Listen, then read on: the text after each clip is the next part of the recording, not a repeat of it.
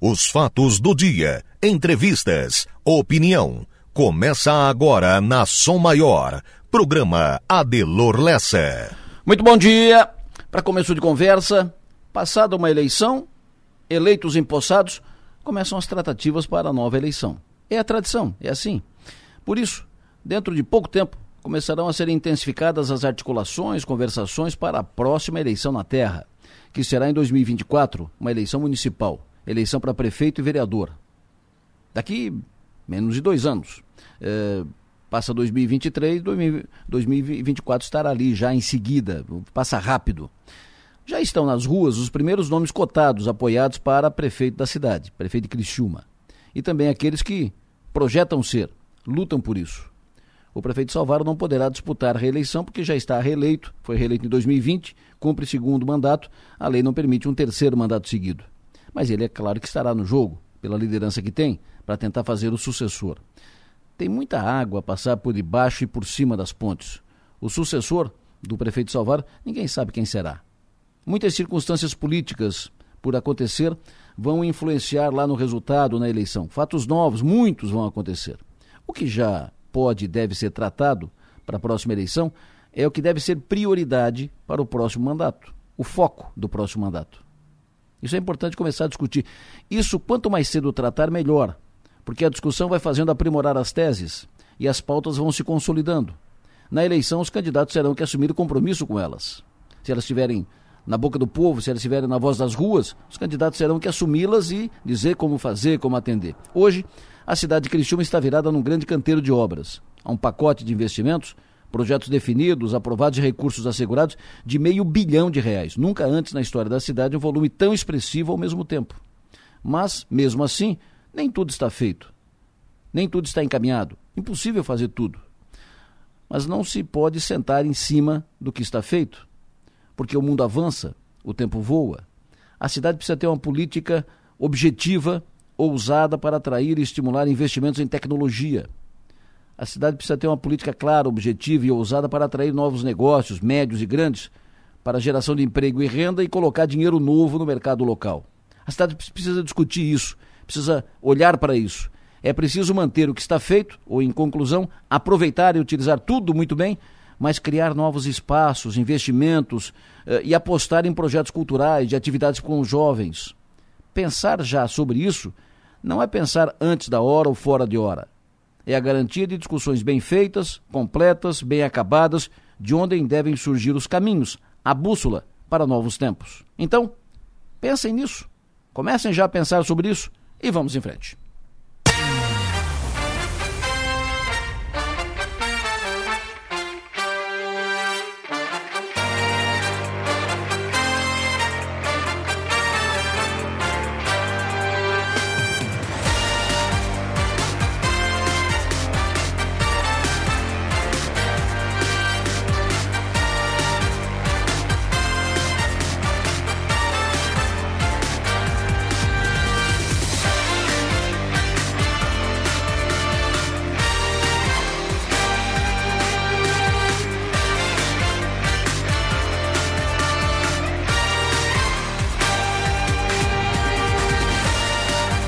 Sul do nosso estado catarinense, 7 horas da manhã, 3 minutos. Hoje é dia 11 de novembro de 2022, sexta-feira, sexto. Com Manuela Silva e Marlon Medeiros, Estamos juntos até as nove e meia da manhã. Estamos começando o programa de hoje. Manuela faz a produção, Marlon faz a operação técnica. Estamos à disposição de todos para receber mensagens de texto, de áudio, com pautas, informações, opiniões. Utilize o WhatsApp, fale conosco pelo 999847027. Para nos ouvir, além de sintonizar o FM 100,7, você pode acessar o link da Som Maior, que está disponível ali no portal 484 numeral 8 por extenso.com.br. Muito bom dia, parabéns. Hoje, 11 de novembro, Marisol Comim. Bom dia, parabéns, Hélio Giassi. Alô, bom dia, parabéns, Marcos Aurélio Neves Marques. O famoso Caco da Mina do Mato. Bom dia, parabéns pelo aniversário. Todos estão de aniversário hoje. De aniversário hoje também Dona Dilma Serafim Zanata, esposa do seu Jaime Zanata. Dona Dilma está fazendo 83 anos. Seu Jaime, um grande cidadão, um grande empreendedor. E a dona Dilma, sempre parceira do seu Jaime, Uh, parabéns pelo seu aniversário, muito sucesso, saúde, saúde. Quero cumprimentar também pelo aniversário hoje o Fabrício Chambeck, um abraço forte no Fabrício, parabéns pelo aniversário. Cumprimento hoje pelo aniversário o Ratinho Oliveira, Laerte Mafiolete, cumprimento hoje pelo aniversário Ana Luísa Figueiró, cumprimento hoje pelo aniversário Darlan Colombo, João Cardoso, Cleomar Nandi, Célio Silva, cumprimento hoje pelo aniversário Daiane Henrique, cumprimento hoje pelo aniversário, está longe daqui, mas faço o registro, uh, daqui a pouco chega no ouvido dele, o amigo, parceiro, uh, companheiro de, de universidade, amigo aqui de Criciúma, que hoje está já, já, há algum tempo já no Rio, lá no Rio Grande do Norte, fazendo sucesso por lá, um advogado de sucesso por lá. Então, parabéns forte para Luiz Gomes, cristiumense, que está de aniversário hoje, mas está lá no Rio Grande do Norte.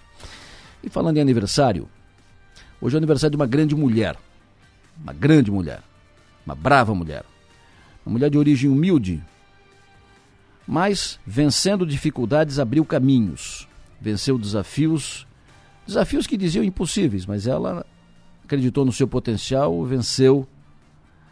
Ainda jovem, ela montava no cavalo e seguia horas e horas para cumprir a sua missão de professora. Ela ia dar aula numa escola lá longe, na comunidade do interior. Ela avançava, era longe, e aí ficava alguns dias lá para voltar, para cumprir sua missão de professora. E professora foi sua única profissão. Seus filhos nasceram praticamente dentro da sala de aula. Uma leoa na defesa dos seus filhos, por sinal, e uma educadora exemplar. Estou falando de Maria de Lourdes Lessa, minha mãe. Tenho orgulho de ser filho de professora, filho da dona Lourdes. Está fazendo hoje 95 anos.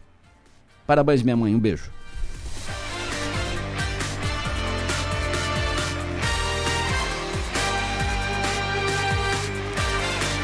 Sete e cinco, sete horas e cinco minutos. Olha, tem uma dica do ouvinte aqui, uma orientação para quem está saindo da região das Lagoas, da região dos Lagos, ali no Balneário Rincão, vindo para Criciúma, vindo para Içara e tal. Preste atenção. Bom dia, Adelor. Quem vos fala é Gildo. Estou aqui para é, dar um anúncio ao pessoal da, do lado dos lagos. Quem está saindo é, da Lagoa dos Esteves, é, mais precisamente ali pela Vila Suíça, que vem, quem vem trabalhar em Criciúma e quem está indo trabalhar, principalmente os trabalhadores que fazem prestação de serviço na Vila Suíça. Sugiro que venha pela Igreja São Jorge, suba até o Coqueiros e saia aqui na Figueira, no posto de gasolina, porque está tendo ali um, um recapeamento entre é, a rótula que vai para a Zona Sul até o Parque Verde. E está demorando muito, entende? Então tem pessoas que é, possuem horário de trabalho vão, vão se atrapalhar, porque é, tem bastante tempo de espera na fila. Mais precisamente, o posto da Figueira é na Boa Vista, tá, Delor? Grande abraço. Fechado. Tá feito o. tá passado o recado, uh, então os ouvintes uh, fiquem antenados com isso. Tem um outro ouvinte aqui passando informação, passo em seguida. O ouvinte que está tá pedindo informações, vamos lá, vamos colocar no ar já, está pedindo informações sobre Alexandre Beloli, que está em, em recuperação. Adelor Lessa, bom dia, Adelor. Ô, Adelor, tem como saber aí da nossa Prefeitura Municipal de Criciúma aí sobre a situação aqui da rodovia Alexandre Beloli? Estão rasgando ela todinha aí, fazendo um monte de remendo. Ela vai ser revitalizada ou é só um tapa-buraco aí, uma operação tapa-buraco em cima dela aí? ela está sendo revitalizada, ela está sendo reformada, ela está sendo consertada, uh, vai ficar bem melhor do que está e importante que está sendo feito. Ficou muito tempo ali uh, Alexandre Belori em situação precária, tá, mas ela está sendo revitalizada, isso, isso que é importante. Ontem recebi uh, reclamação de um ouvinte sobre atendimento no posto de saúde do bairro São Defende, Criciúma. Uma cidadã contribuinte foi ontem cedo, pegou número na fila para mostrar resultado da mamografia para o médico. Estava lá desde cedo, só que o médico não apareceu. Ligaram para o médico, ele não atendeu. Aí a secretária remarcou para hoje. Remarcou aquela paciente e outros pacientes para hoje. Ou seja, hoje aquela cidadã contribuinte vai ter que de novo faltar o trabalho pela manhã para ir lá no médico ser atendido e entregar a mamografia. E aí o pessoal reclama, diz que reclamação na Secretaria de Saúde só por e-mail. E uh, o, esse fato aconteceu ontem. Essa reclamação foi encaminhada à Secretaria, está feito lá o registro. Vamos para frente, 78, Enio Bios, primeira informação do dia, bom dia. Bom dia, Delor. Bom dia para quem nos acompanha. A Polícia Rodoviária Federal iniciou a zero hora desta sexta-feira a Operação Proclamação da República 2022. Para isso, a PRF vai ter reforço no efetivo para coibir nas rodovias federais infrações como excesso de velocidade, embriaguez ao volante, falta do uso de, do cinto de segurança e também de dispositivos de retenção para crianças, ultrapassagens indevidas e uso do telefone celular. O maior movimento esperado será na terça-feira à tarde e início da noite, quando ocorre a volta para casa. No ano passado, a Operação Proclamação da República registrou 112 acidentes, 131 pessoas feridas e um óbito nas rodovias federais em Santa Catarina. A operação segue até às 11h59 da noite de terça-feira, 15 de novembro. E uma outra informação, o tráfego de veículos na Serra do Corvo Branco, SC 370, vai ser bloqueado amanhã, a partir das 9 horas da manhã. A medida é devido à realização de serviços de concretagem no trecho. O trabalho visa recuperar a pista e encostas que foram danificadas em maio deste ano. A Serra do Corvo Branco volta a ser liberada no domingo, a partir das nove da manhã. E a partir daí, os horários de tráfego seguem normalmente na Serra do Corvo Branco, com aberturas de segunda a sexta, das 5 da tarde até as 9 horas da manhã do dia seguinte. E também aos finais de semana. Adelor. Opa, Enio, muito obrigado. Alô, Valéria, Valéria Evaristo Margotti, parabéns pelo seu aniversário hoje. A Valéria, filha da Eliana, lá de, de Araranguá, parabéns pelo aniversário. E o, o, o, Tito me corrigiu aqui, é, eu que eu teria dito Dilma, e eu cumprimentei Dona Dilza, mas se o Tito está dizendo, porque foi, devo ter uh, me na hora do dizer aqui, mas é claro que eu sei que a Dona Dilza que está de aniversário hoje foi minha vizinha aqui na rua João Sequinel, abraço para Dona Dilza Serafim Zanata, esposa do seu Jaime Zanata, é aniversário hoje, parabéns, sucesso e energia, muito obrigado por Tito pela por correção aqui, por me corrigir em tempo aqui. Vamos para frente. Stephanie Machado, redação do 48. Alô, bom dia. Bom dia, Delor. Bom dia aos ouvintes. Encerrou ontem, ontem à noite a sexta edição da Expo Mais, trazendo uma mensagem de otimismo sobre o futuro do país. Na avaliação do economista Luiz Arthur Nogueira, último palestrante da noite, o Brasil será fértil em novas oportunidades de empreendedorismo e desenvolvimento. Ao longo desta semana, a Expo Mais trouxe palestras, diálogos, labs e cases pautados em marketing, administração, inovação e sinergia. A cobertura completa do evento pode ser acessada no 48. Outra pauta importante do dia é a visita do governador Carlos Moisés ao sul do estado. Ele vem hoje à região para um roteiro com inaugurações e entregas de ordem de serviço de obras de infraestrutura em Praia Grande, Nova Veneza, Pedras Grandes e Tubarão. Hoje à tarde, em Nova Veneza, Moisés vai assinar a ordem de serviço para a obra de pavimentação da SC 443, que liga as comunidades de São Bonifácio e São Francisco no interior do município.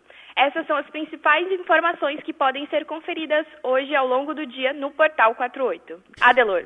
Pois não, e tem mais, uh, tem mais um compromisso na agenda do governador. Tem mais um compromisso interessante, importante na agenda do governador. O governador vem ao sul, o governador Carlos Moisés será uma das últimas agendas do governador no sul de Santa Catarina. Do Moisés como governador. Carlos Moisés vem ao sul hoje, vai à Praia Grande, depois vem a Nova Veneza, vai a Pedras Grandes e vai a Tubarão. Então vai cumprir uma agenda em quatro municípios.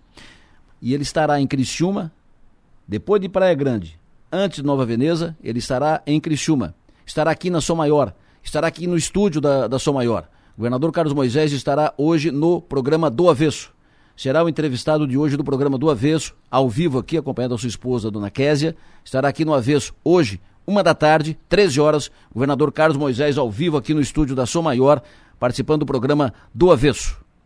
E hoje, o Arthur Lessa vai fazer uma entrevista, uma entrevista exclusiva, uma entrevista com Luiz Arthur Nogueira. A Stephanie falou agora sobre a palestra do, do Luiz Arthur ontem, uh, na, na Expo Mais, fechando a Expo Mais. E o Arthur vai trazê-lo no, no 60 Minutos de hoje, jornalista econômico, que fez uma entrevista, ele falou sobre perspectivas para o próximo governo, educação financeira do brasileiro, expectativa sobre o ministro da Economia, quem será o ministro da, da Economia no próximo governo. 12 horas, Arthur Lessa, aqui no programa 60 Minutos, entrevista exclusiva com o jornalista econômico Luiz Arthur Nogueira, que fechou ontem a Expo Mais. Falando em, em palestra, ontem o Piangers fez palestra em Isara, na feira literária em Isara, no, no evento literário de, de Isara. A Manu esteve lá, acompanhou a palestra do Piangers e falou com ele logo depois. Adelor, estou aqui com o Piangers depois da palestra, baixar um pouco a adrenalina. Queria que você falasse um pouquinho sobre a vinda aqui para Isara, a importância de valorizar a cultura. Eu estou muito encantado né, com a forma como eu fui tratado mais uma vez aqui no sul do estado. Feliz demais de estar é, é, rodeado de pessoas que valorizam a cultura e o professor, né? Hoje a gente conversou muito sobre essa importância dos professores e educadores que estão aqui ao nosso redor e que foram valorizados e contemplados né, durante a, a feira do livro. Cada aluno ganhou ali um, um voucher e isso é fantástico, isso é inspirador, isso realmente é transformador. Eu acredito de fato que quando a gente trabalha com aquilo que ama, trabalha com aquilo que é bom, porque se esforça para ser cada vez melhor, porque aprende o tempo todo e trabalha com algo que o mundo precisa, o salário, né, o, o, o, aquilo que paga as contas e os boletos se torna parte do processo, mas não a parte mais importante. É tão importante quando a gente trabalha com alguma coisa que tenha significado, uma transformação positiva para o mundo. E hoje aqui, numa feira literária como essa, tenho certeza que a gente vai sair com essa esperança de um mundo melhor. Perfeito. Uh, foi muito boa a palestra do Piangers. A Manu saiu de lá empolgada e todos que estavam lá saíram de lá muito empolgados com o que foi, tudo que foi dito pelo, pelo Piangers. Daqui a pouco vai falar conosco aqui o secretário de Meio Ambiente de Santa Catarina, que está no Egito, participando da COP27, e vai falar conosco ao vivo sobre as questões lá tratadas e o posicionamento de Santa Catarina nessa questão, nesse ambiente. O Fábio Brizola, empresário cristiumense, foi candidato a deputado, é do presidente do PSB aqui de Criciúma. Ele teve reunião ontem em São Paulo com a equipe do do vice-presidente eleito Geraldo Alckmin, tratando da transição energética justa com o futuro governo. E agendou uma reunião do Alckmin com empresários do setor do carvão ainda para o mês de novembro. Daqui a pouco vamos dar mais detalhes disso. Na política, o parabéns da Câmara de Vereadores, a, a, as congratulações da Câmara de Vereadores de Criciúma para o Xandão, para o ministro Alexandre de Moraes, deu o que falar. Uma confusão ontem, fogo no parquinho. Nós vamos falar sobre isso daqui a pouco também. No futebol, definida a fórmula do Campeonato Catarinense 2023, o Próspera foi para a terceira divisão. Daqui a pouco a gente fala mais sobre isso. Agora o tempo, Márcio Sônigo, bom dia. Adelor Lessa e o vice da Rádio Sou Maior, bom dia para todos. Para todos. Me diga, professor, como é que fica o tempo nesta sexta-feira, no sábado, domingo, emenda a segunda, já bota o feriadão, e aí conta tudo. Sexta-feira, festa de casa, então, 95 anos da tua mãe. 95, é. hein? 95. Saudável? Ela é 95, né? 95, é. sa saúde boa, bem. Uh, ah. 95 anos. 95 anos. Eu tô com 61, eu fui no médico ontem, que eu tô meio, essa semana eu tô meio estrupiado, tô meio com o carrinho da, da boca desencarrilhou, uhum. tô meio gripado. Aí a médica me cortou o café, corta o café, Sônica, muito café, menos Ixi. café e mais água. Tirei, o, tirei o café da minha vida faz um tempo. Pois é, ó, corta o café, o café tira sono, o café tira isso, tira aquilo, tira isso, tudo bem, então tá bom, vamos, vamos dar uma, não tirar totalmente, mas ter, ao menos de manhã cedo um café para o cara acordar bem, né? Tá? Não, e, e mais, então, mais água e menos café, mais água e menos café. Exato. Então tá, gente. O, o, dia começou bem nublado aqui na região litoral sul catarinense. As temperaturas já não foram tão baixas durante a madrugada. Pegando aqui as estações da Epagre das últimas 12 horas. Então não teve assim estação tão baixa, ah, não teve temperatura tão baixa não, viu? É, ficou ali pela, pela marca dos, dos 17, 18 graus de temperatura mínima. Lá em cima na serra também, nada menos do que do que 5, 6 graus, então amanheceu com bastante nebulosidade, por isso que não refrescou tanto assim à noite. Mas a, a, a temperatura é agradável, né? É a temperatura normal para o amanhecer de novembro, que é 18 graus a média das mínimas. Hoje, Adelor, teremos bom tempo agora pela manhã. A previsão coloca uma pancada de chuva à tarde, já do meio da tarde.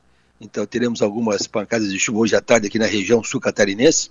Amanhã, sábado, com um tempo preferencialmente bom, pode ter sim alguma, alguma chuva ali, uma pancada passageira próximo ao meio-dia, mas é pouca coisa. Domingo também com um tempo bom pela manhã, alguma chuva à tarde que esquenta bem, vai ter os seus 32 graus domingo. E na segunda-feira, que é o sanduíche do feriado, teremos algumas pancadas de chuva ao longo do dia de fraca intensidade, ainda com temperatura 32 graus. Aí o feriado em si, que é o dia 15, vai ser com tempo bom. aí a semana que vem todinha com tempo bom e temperaturas na faixa dos 27, 28 graus toda semana que vem.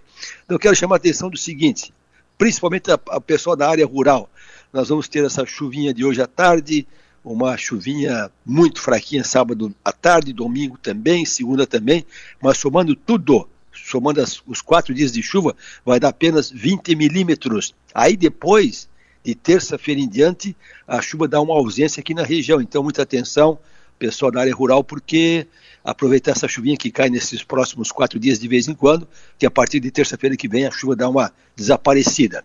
Ali na praia, o pessoal vai pegar o tempo desse jeito também, o tempo preferencialmente bom nos próximos dias, mas com muita nebulosidade.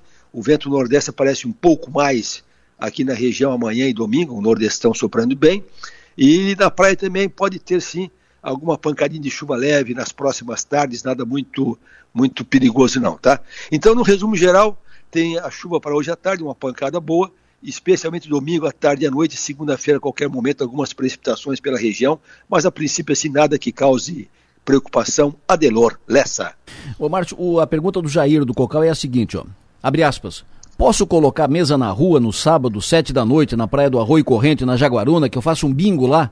Fecha aspas. É contigo. Sim, sim porque pro, pro sábado ele está colocando alguma precipitaçãozinha à tarde, mas é, é, muito, muito cedo, tá? Então à noite deve estar com um tempo bom. Feriadão no Beto Carreiro. É ali pro Beto Carreiro também não escapa de ter alguma precipitação é, nesses próximos dias também, mas mais aquela precipitação de, de meio de tarde, começo de noite. E a segunda-feira que é um pouco mais enjoada em todo o estado, a segunda-feira é um pouco mais nublado, com chuva a qualquer momento. Então, o sábado é bom no Beto Carreiro, domingo também é bom, alguma chuvinha final da tarde, segunda chove a qualquer momento, e segunda e terça-feira é bom no Beto Carreiro. Hoje, amanhã, Nova Veneza. É, Nova Veneza também vai ter alguma trovada agora à tarde. Agora de manhã até o tempo se comporta assim mais nublado, abafado. E Nova Veneza eles vão ter então alguma trovada agora à tarde também, que nem na região de Criciúma. Sábado também à tarde alguma trovada e domingo à tarde também. Mas de manhã é bom tempo na Veneza nesses próximos três dias. Perfeito. Começa hoje Jogos Abertos em Rio do Sul. O, Gustavo Freitas está eh, lá, o Maninho, vai participar dos Jogos Abertos. Quer saber o tempo de hoje, semana que vem, Rio do Sul. É, ali no Alto Vale do Rio Itajaí, Rio do Sul, né, especificamente, ele pega o tempo já mais quente, né, a temperatura em elevação nesses próximos dias ela já vai para os seus 28, 29 graus nos próximos dias, e tem alguma chuva por lá, sim, especialmente hoje à tarde e na segunda-feira. Hoje à tarde e segunda-feira é, é, quando chove com certeza em Rio do Sul e região. Dia 15, terça-feira, uh, o tempo é em Criciúma para uma competição de futebol, ou seja, ar livre. Não, o dia 15 está sendo um dia, um dia bom, viu? Tá eu bom. até eu sei que vai ter uma, um cerimonial ali na, na Polícia Militar para o coronel que vai, vai aposentar, né? E o Dimitri, e vai ser com tempo bom. Então, qualquer atividade no dia 15, tem até uma chuvinha na madrugada depois, é um dia bom com temperatura chegando até os seus 27, 28 graus, quente com bastante sol. E muita atenção, né, gente? Agora o sol é, é o sol de novembro, qualquer hum. hora no sol, você tem que estar bem protegido, porque agora o sol já é sol de verão, né? Hum. Então, terça-feira, o futebol ali em Criciúma com muito sol. Perfeito, ouvinte, pergunta Torres, uh, aqui no Norte Gaúcho, divisa com Santa Catarina, aqui Torres no feriadão. É, o, o, feriadão em Torres, é, até ontem o Emerson, nosso colega da imprensa, me perguntou também, ele vai ter a segunda-feira também com, com chuva, tá? Torres tem chuva na segunda-feira, aliás, tem chuva domingo à tarde, que nem aqui, a chuva de verão, aí tem chuva na segunda-feira, mas a terça-feira em si, é, com um tempo bom em Torres durante o dia. Tempo em São Paulo amanhã. É, ali São Paulo, aquela região de São Paulo tem alguma precipitação também para esses próximos dias, e sim, é, já mais organizado em função do clima, né? Sim. Mas ele pega então alguma chuva sábado à tarde em São Paulo, domingo à tarde, é mais chuva lá de final de tarde por enquanto, nada assim muito, muito volumoso também, a chuva está mais volumosa para o norte, deixa eu ver o que, que fala aqui o Inemete Brasília, tem aqui um aviso de chuva. Sim. Aqui, só um pouquinho, deixa eu pegar aqui, olha, na chuva, é, a chuva na, na região sudeste, o aviso que tem é Rio de Janeiro, Espírito Santo, entrando pelo norte de Minas Gerais. Então São Paulo escapa assim de temporais para esses próximos dias. Acontece alguma coisinha mais à tarde. Floripa final de semana, Balneário Camboriú final de semana. É, a situação das duas cidades é praticamente a mesma. Florianópolis e, e Balneário Camboriú, eles têm um sábado bom, o domingo já meio meio nublado, meio sol, chove à tarde, e a segunda-feira, que é o piorzinho dia do feriadão, é segunda-feira em todo o estado. Segunda-feira é todo o estado com o tempo assim um pouco mais encoberto, algumas pancadas a qualquer momento, tá? Mas não é chuva volumosa, viu, gente? e também com temperatura abafada na capital, 26, 27 graus. Sábado e domingo, final de semana, nas ilhas, ali na região das Canjica, Araranguá. É, ali para Araranguá, ali nas ilhas, ele também pega o, o Nordestão, primeira coisa, Nordestão, né? Hum. Vamos, vamos considerar que vai ter bastante Nordeste amanhã e domingo. E, mas é bom tempo, domingo à tarde uma chuva passageira e a segunda-feira que pode ter um pouquinho assim mais de tempo nublado. Terça bom tempo. Então vai ter sim alguma chuvinha nesses próximos quatro dias aí na, nas ilhas, sim. mas é, é mais de final de tarde. Fechou, professor. Tamo junto. Um abraço, sucesso e energia. Até mais tarde. Um bom dia, Lessa. Até mais tarde. Previsão do tempo. Oferecimento. Instituto Imas. IH Serve. Romance que não acaba na venda. 7h25, vamos ao Balneário Camboriú. Lá está o presidente da Federação Catarinense de Futebol, porque a federação, a sede é lá. Presidente, bom dia. Bom dia, Delor. Bom dia, seus ouvintes. Tempo bom aí em Balneário agora? Tempo nublado, Delor. Mas tempo bom, mas nublado. Presidente, ontem definida a fórmula do Campeonato Catarinense 2023 a rigor, mantém exatamente como foi o Catarinense 2022? Não, uma, uma pequena alteração que no, nesse ano 2022 quem decidia levava vantagem de jogar por dois empates. Agora, se isso ocorrer, vai ser decidido nos pênaltis. Perfeito. No mais. A partir das, a partir das quartas de finais. Quartas de finais, semifinais e finais, tudo decidido nos pênaltis se houver dois resultados iguais. Perfeito. No mais, tudo igual. O campeonato começa quando termina quando, presidente? Começa dia 14 de janeiro e termina no dia 4 de 8 de abril. Perfeito. Nassif está em linha conosco. João Nassif Filho, alguma pergunta ao presidente Rubinho Angelotti? Não, já peguei o barco andando aí, o Delor. Hum. Mas em princípio acho que não, né? Ficou definido, a fórmula é a mesma, tem essa mudança aí na hora do mata-mata, mas de qualquer maneira o campeonato repete, porque faz parte, inclusive, acho que do estatuto do torcedor, né? A repetição por dois anos do, da, da mesma fórmula de campeonato. Possivelmente para o ano que vem poderá haver uma mudança, mas já era esperado que a fórmula do ano passado seria mantida. E aí vamos nós aí encarar esse catarinense com o Criciúma buscando uma reabilitação completa, né, Adelor, em nível estadual. Confere, Deus, presidente? Deus te ouça. Confere. É, é, esse ano já é o segundo ano, Nacife. A gente poderia mudar, sabe? Que já foi dois anos com o mesmo, ah, perfeito. mesmo regulamento mas optaram por somente essa mudança, né? Perfeito. Então, agora... É, o, o, o, o, Rubinho, e os clubes que... Os clubes foram três que, que queriam mudar a fórmula, né? O Criciúma, o Havaí e a Chapecoense. O que, que eles estavam, pro, o que, que eles estavam propondo para esse não, vem? Che, eles não chegaram a propor, foi conversado um pouco a respeito da como nós estamos trabalhando e talvez em 2024 nós tenhamos a Copa Sul Minas, então aí a gente vai ter que fazer uma adequação aí na tabela. Então foi discutido um pouco através disso. Mas como não vai ser em 2023 ainda a Copa Sul Minas, então ficou para posteriormente, quando for definido se haverá mesmo a Copa Sul Minas, a gente sentar e conversar e achar uma outra maneira de fazer o campeonato, talvez como fez o Mineiro, né, com três grupos de quatro, daí joga um grupo contra o outro, mas é, foi só uma Perfeito. conversa assim, ainda nada relevante. Presidente, o, dos times aqui do Sul, Criciúma, teremos o Criciúma de volta na primeira divisão em 2023, mas o Próspera que estava na primeira, ele cai da primeira direto para a terceira, presidente. O Próspera caiu, foi rebaixado para a segunda e da segunda para a terceira por tomar WO nas categorias de base. Então, hum. o regulamento da competição diz que o time que toma é rebaixado. Infelizmente, o Próspera foi rebaixado para a Série C. Então o Próspero já caiu direto da primeira para a terceira. Uh, Exatamente. Foi para a segunda e já foi para a terceira. Presidente, o ano 2022 marcou o rebaixamento do Havaí, ou seja, 2023 Santa Catarina não terá nenhum time na Série A. Uh, o Criciúma continua na Série B, vai ter o Havaí na, na Série B. Me faça um balanço 2022 para o futebol catarinense. O que o senhor projeta para 2023, presidente? É, realmente esse ano do futebol catarinense nas competições nacionais não foram muito bem, né, Denor? Como você bem frisou, além de perdermos o Havaí na Série A, perdemos também o Brusque na Série B, né? Tivemos o Figueirense ali pertinho de subir para uma Série B, mas infelizmente não conseguiu o acesso num jogo em casa, onde precisava somente de uma vitória de 1 a 0 e não conseguiu, então vai se manter na Série C, né? Esperamos que para o próximo ano os times venham mais fortes e consigam novamente acesso pelo menos um time ou dois para a Série A de 2024. Né? Eu acho que Santa Catarina tem uma representatividade muito boa no futebol nacional e merece ter times na Série A. Né? A gente sabe que é um pouco difícil a, a, a proporcionalidade é muito diferente, né? Não temos grandes metrópoles para ter grandes rendas, para ter faturamento alto aos nossos times, para que possam ter um faturamento e contratar jogadores de alto nível para competir com as outras praças do Brasil. Mas mesmo assim, eu acredito que nós deveremos sempre ter um time na Série A, é, não brigando para título, mas talvez por Sul-Americana ou se mantendo na Série A, né? Então espero que no próximo 2023 nossos clubes venham mais fortes e consigamos algum clube classificando para a Série A novamente. Presidente Rubinho, muito obrigado pela sua participação conosco aqui. O senhor tem um bom dia, bom trabalho. Se a gente não conversar mais nesse ano aqui no ar, que seja um... eu, eu tenho mais uma questão, eu tenho Opa. mais uma questão para o Rubinho. Então vai. Pode ser? Claro. Rubinho, tu, tu, tu fez aí um balanço do, do sobe e desce dos times aqui de Santa Catarina.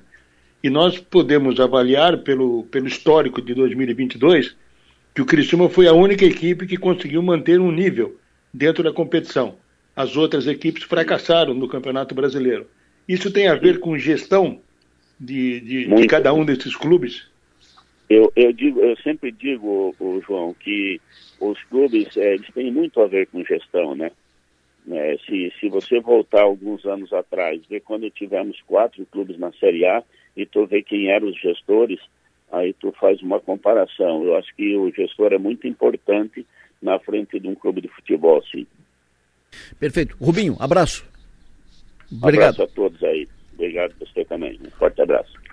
Nassif, nós vamos direto aqui para o Paulo César, o Nassif, porque agora jogando 2023, o Cristiúma fez um ano 2022 maravilhoso, meta, metas todas atingidas, foi o Cristiúma quase, acabou beliscando até acesso à Série A, quase, quase foi, ficou perto, e projeta evidentemente um 2023 melhor, um 2023 positivo, de levantar taça de novo e tal, e com mudanças para isso. O Criciúma já está com um novo plano de sócios. O Paulo César Bittencourt fala conosco agora, diretor administrativo do Criciúma. Paulinho, bom dia. Bom dia, Lessa. Bom dia a você, bom dia, Nacife, e todos aí que nos ouvem pela grande audiência aí da Rádio São Maior. Sempre bom ouvi-lo, obrigado pela sua atenção. Me diga, Paulinho, o que, que tem de novo nesse plano? Uh, quando será lançado? Quais são as possibilidades? Fique à vontade. Então, Lessa, o Criciúma Esporte Clube tinha ficado aí cerca de dois meses uh, represado com o quadro de sócio-torcedor. O clube tinha atingido a capacidade máxima do, de, de sócios, né, por conta da, da capacidade também do estádio Alberto Wilson. Chegamos, passamos dos 16 mil sócios. E aí o clube fechou o quadro de, de novos sócios e está reabrindo agora a partir de segunda-feira.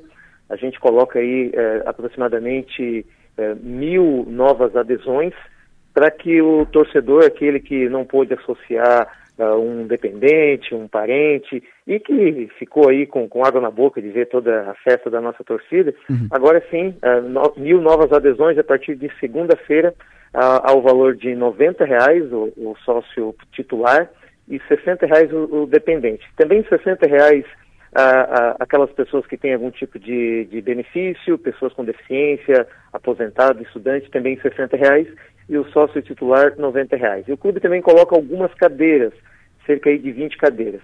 Uh, essas novas adesões é, são, é, é fruto de, dos torcedores que ficaram inadimplentes nesse período. Então o clube faz aí uma, uma substituição. Esses inadimplentes vão ficar inativos, né, com a dívida lá no seu CPF, e o clube abre aí para novas, novas adesões. Perfeito. Quais são as vantagens do sócio? Então, o sócio vai estar tá pagando aí R$ reais e vai assistir cerca de quatro partidas. Neste ano que passou, foi um ano atípico, teve até seis partidas no mês, mas vai estar tá assistindo aí todos os jogos do, do, do Criciúma Esporte Clube, no Campeonato Catarinense, no Campeonato Brasileiro, Copa do Brasil, se, se der certo, se a gente conseguir atingir né, o acesso à Copa do Brasil também, Copa Santa Catarina, e tem a vantagem daí do clube de descontos na compra de produtos na, na loja Time Mania. O ouvinte pergunta, quais os novos valores de cadeira? Cadeiras vai para R$ reais cadeiras e o dependente de cadeira R$ reais. Perfeito. Paulinho, muito obrigado. Nós vamos falar sobre isso ainda na segunda-feira, vamos falar bastante para novas, novas adesões. O Criciúma está de novo se fazendo um, um clube forte uh, que mobiliza uma torcida, faz jogos maravilhosos, é sempre uma festa uh, cada jogo no estádio Heriberto Wilson. Aquela torcida é maravilhosa. Que bom que a gente voltou a viver esses bons momentos. Paulinho, um abraço, sucesso e energia, bom trabalho. Obrigado, Léo. Então, convidamos aí, a partir de segunda-feira, secretaria aberta das 9 às 18 horas, sem fechar o meio-dia, e de sábado, das 9 às 12 horas, convidamos aí o torcedor para fazer parte da festa que vai, que vai, vai voltar no próximo ano de 2023. Obrigado aí pelo espaço, em nome do presidente Gilmar Guedes, um abraço a toda a torcida carvoeira. Paulo César Bittencourt, diretor administrativo do Criciúma. Não resta dúvida, eu não tenho receio de afirmar isso, o Criciúma foi das melhores notícias, das, das melhores pautas do ano 2022 em Criciúma. Uh, o, o Criciúma e o estádio e a torcida do Criciúma e os grandes jogos e as fe aquela festa da torcida, aquela torcida contagiante, emocionante. Foi das melhores notícias de Criciúma. Seu João Nassif, fique à vontade.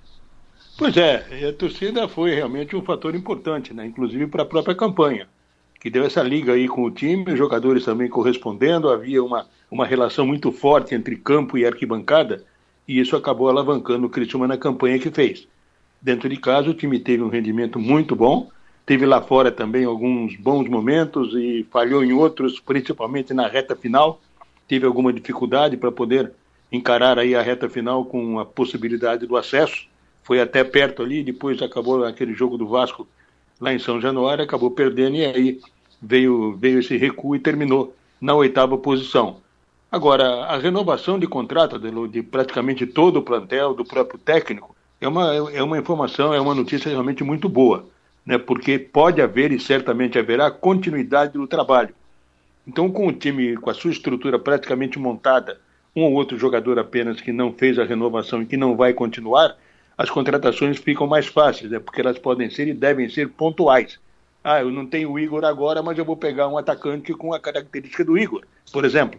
Né? E isso dá ao técnico essa, esse privilégio de poder manter a estrutura de time, de poder manter o seu esquema e dar sequência à campanha que foi feita nesse ano no Campeonato Brasileiro. Então a expectativa realmente é muito boa. O Criciúma tem todas as ferramentas aí para poder fazer uma bela temporada em 2023.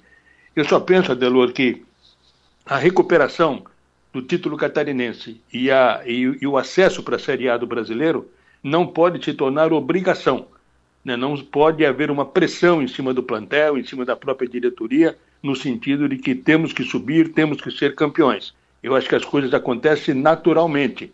Se o Criciúma, como eu disse, conseguir manter o mesmo ritmo desse ano, com a estrutura que permanece, tem todas as condições de atingir esses dois objetivos.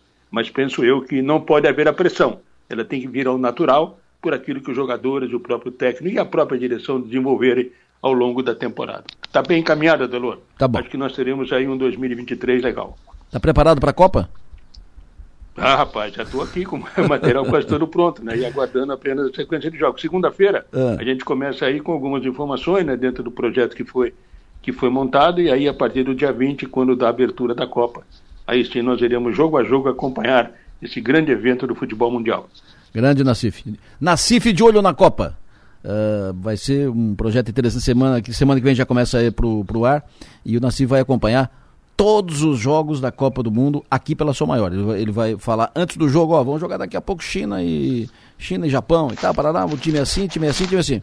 Aí segue a programação, ele acompanha o jogo, depois ele volta. Ó, o jogo foi assim, foi assado, esse ganhou, aquele perdeu e tal, e daqui a pouco nós vamos ter esse jogo. E ele vai pontuando assim durante toda a Copa do Mundo, com todo o seu conhecimento de Copa, quem já esteve lá na Copa. É um privilégio tê-lo no time e por isso um grande produto será colocado no ar. Seu João, um abraço. Vai tomar um porre de Copa, de Copa agora, hein, meu? Não, eu vou ficar trancafiado aqui em casa, né, para acompanhar todos os jogos. Vai das sete até as seis da tarde, né? É. Agora, não sei se a Célia vai me aguentar aqui dentro, né? Esse é o risco. De repente ele fala, sai daqui e vai ver na rádio, não fica mais aqui, né? Vamos ver. abraço, sucesso e energia. Até, até, até mais, até segunda-feira. Até segunda, valeu, um abraço. No Fio do Bigode. Oferecimento: Raibel e Clínica Odontológica Dr. André Lima. Manuela Silva foi a nossa repórter de campo nas jornadas do Criciúma aqui no estádio Heriberto Iso. Falamos de Criciúma, o ano de 2022 foi maravilhoso, das melhores notícias de Criciúma.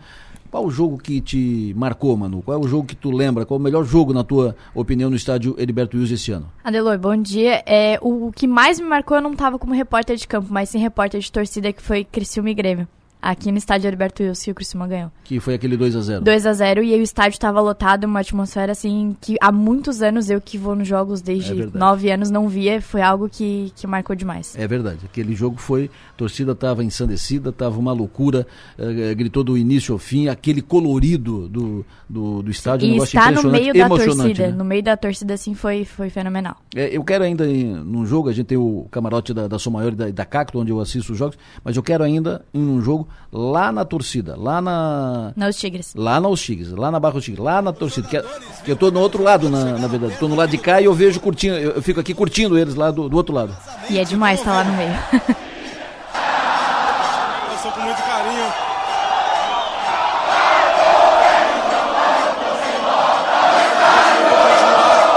Mas, mano, eu só tenho a agradecer essa torcida, a essa equipe, a esse clube. Gratidão total por fizeram por mim por me ressuscitar. Há um ano atrás eu tava jogando sub-23. Aqui, cara. Essa é a torcida. Essa é a torcida. Essa, essa torcida é um espetáculo, é um espetáculo. Como disse, das melhores notícias. Obrigado, Guedes. Obrigado, Anselmo. Obrigado a todos da diretoria que uh, reconstituíram, uh, reergueram o Criciúma e refizeram essa conexão do time com a cidade. Maravilhoso. Manuela Silva, destaques de agora cedo nas redes. Adelor, no UOL destaque para Brasileirão chega uma rodada do fim com 23 trocas de técnicos, veja quais trocaram, e 18 convocados do Tite vivem fim de semana do medo antes de ir para a Copa. No G1, como calcular a nota do Enem, método de correção deve mudar sua estratégia de prova. E ex-marido que matou juiz a facadas na frente das filhas é condenado a 45 anos de prisão. No NSC, pedágio de bombinhas volta a ser cobrado no dia 15 de novembro, veja valores. E Covid-19, Santa Catarina confirma primeiros casos de subvariante subvariante da Omicron. No 48, mantida a fórmula de disputa do Campeonato Catarinense de 2023 e atletas de Criciúma participam dos Jogos Abertos de Santa Catarina. No Twitter, para fechar, o nome de Cristiano Araújo, que faleceu, cantor que faleceu há alguns anos, em destaque agora, porque o ator Caio Castro deve interpretar a vida dele em um filme que vai ser produzido nos próximos anos, Adelor. Perfeito, show de bola. Muito obrigado, Manu. Nos principais jornais impressos do Brasil, Folha de São Paulo, discurso de Lula sobre teto de gasto derruba mercados. E também destaque nos jornais todos hoje para a foto, para a imagem do Lula que chorou ontem durante uma, um discurso numa reunião com deputados, aliados e tal, tal. Uh, ele estava falando da fome e acabou se emocionando, chorou uh, durante o discurso. Está tá aqui a foto dele chorando na capa da Folha de São Paulo. No jornal Estado de São Paulo, destaque hoje na capa: Bolsa cai dólar dispara após Lula fazer críticas a tal estabilidade fiscal. No jornal O Globo, Lula critica tal estabilidade fiscal, bolsa cai e dólar dispara. Por aqui, o jornal Gazeta destaca hoje na sua capa: guarda-vidas já estão nos principais postos das cinco praias da região sul de Santa Catarina. E Tribuna de Notícias: Aranaguá luta por permanência de deck no Morro dos Conventos. Deck passarelas do Morro dos Conventos. Tirar para quê? Por que tirar? Manchetes do dia. Oferecimento. Itagres. Excelência Moda e Arte. E Hotel Darouti. Vamos à Praia Grande, prefeito Fanica em linha conosco, prefeito Elisandro Pereira, prefeito de Praia Grande, prefeito Fanica, que é presidente do consórcio dos municípios que terão hoje a entrega oficial, início de operações da usina de asfalto que vai atender municípios ali da região do extremo sul catarinense.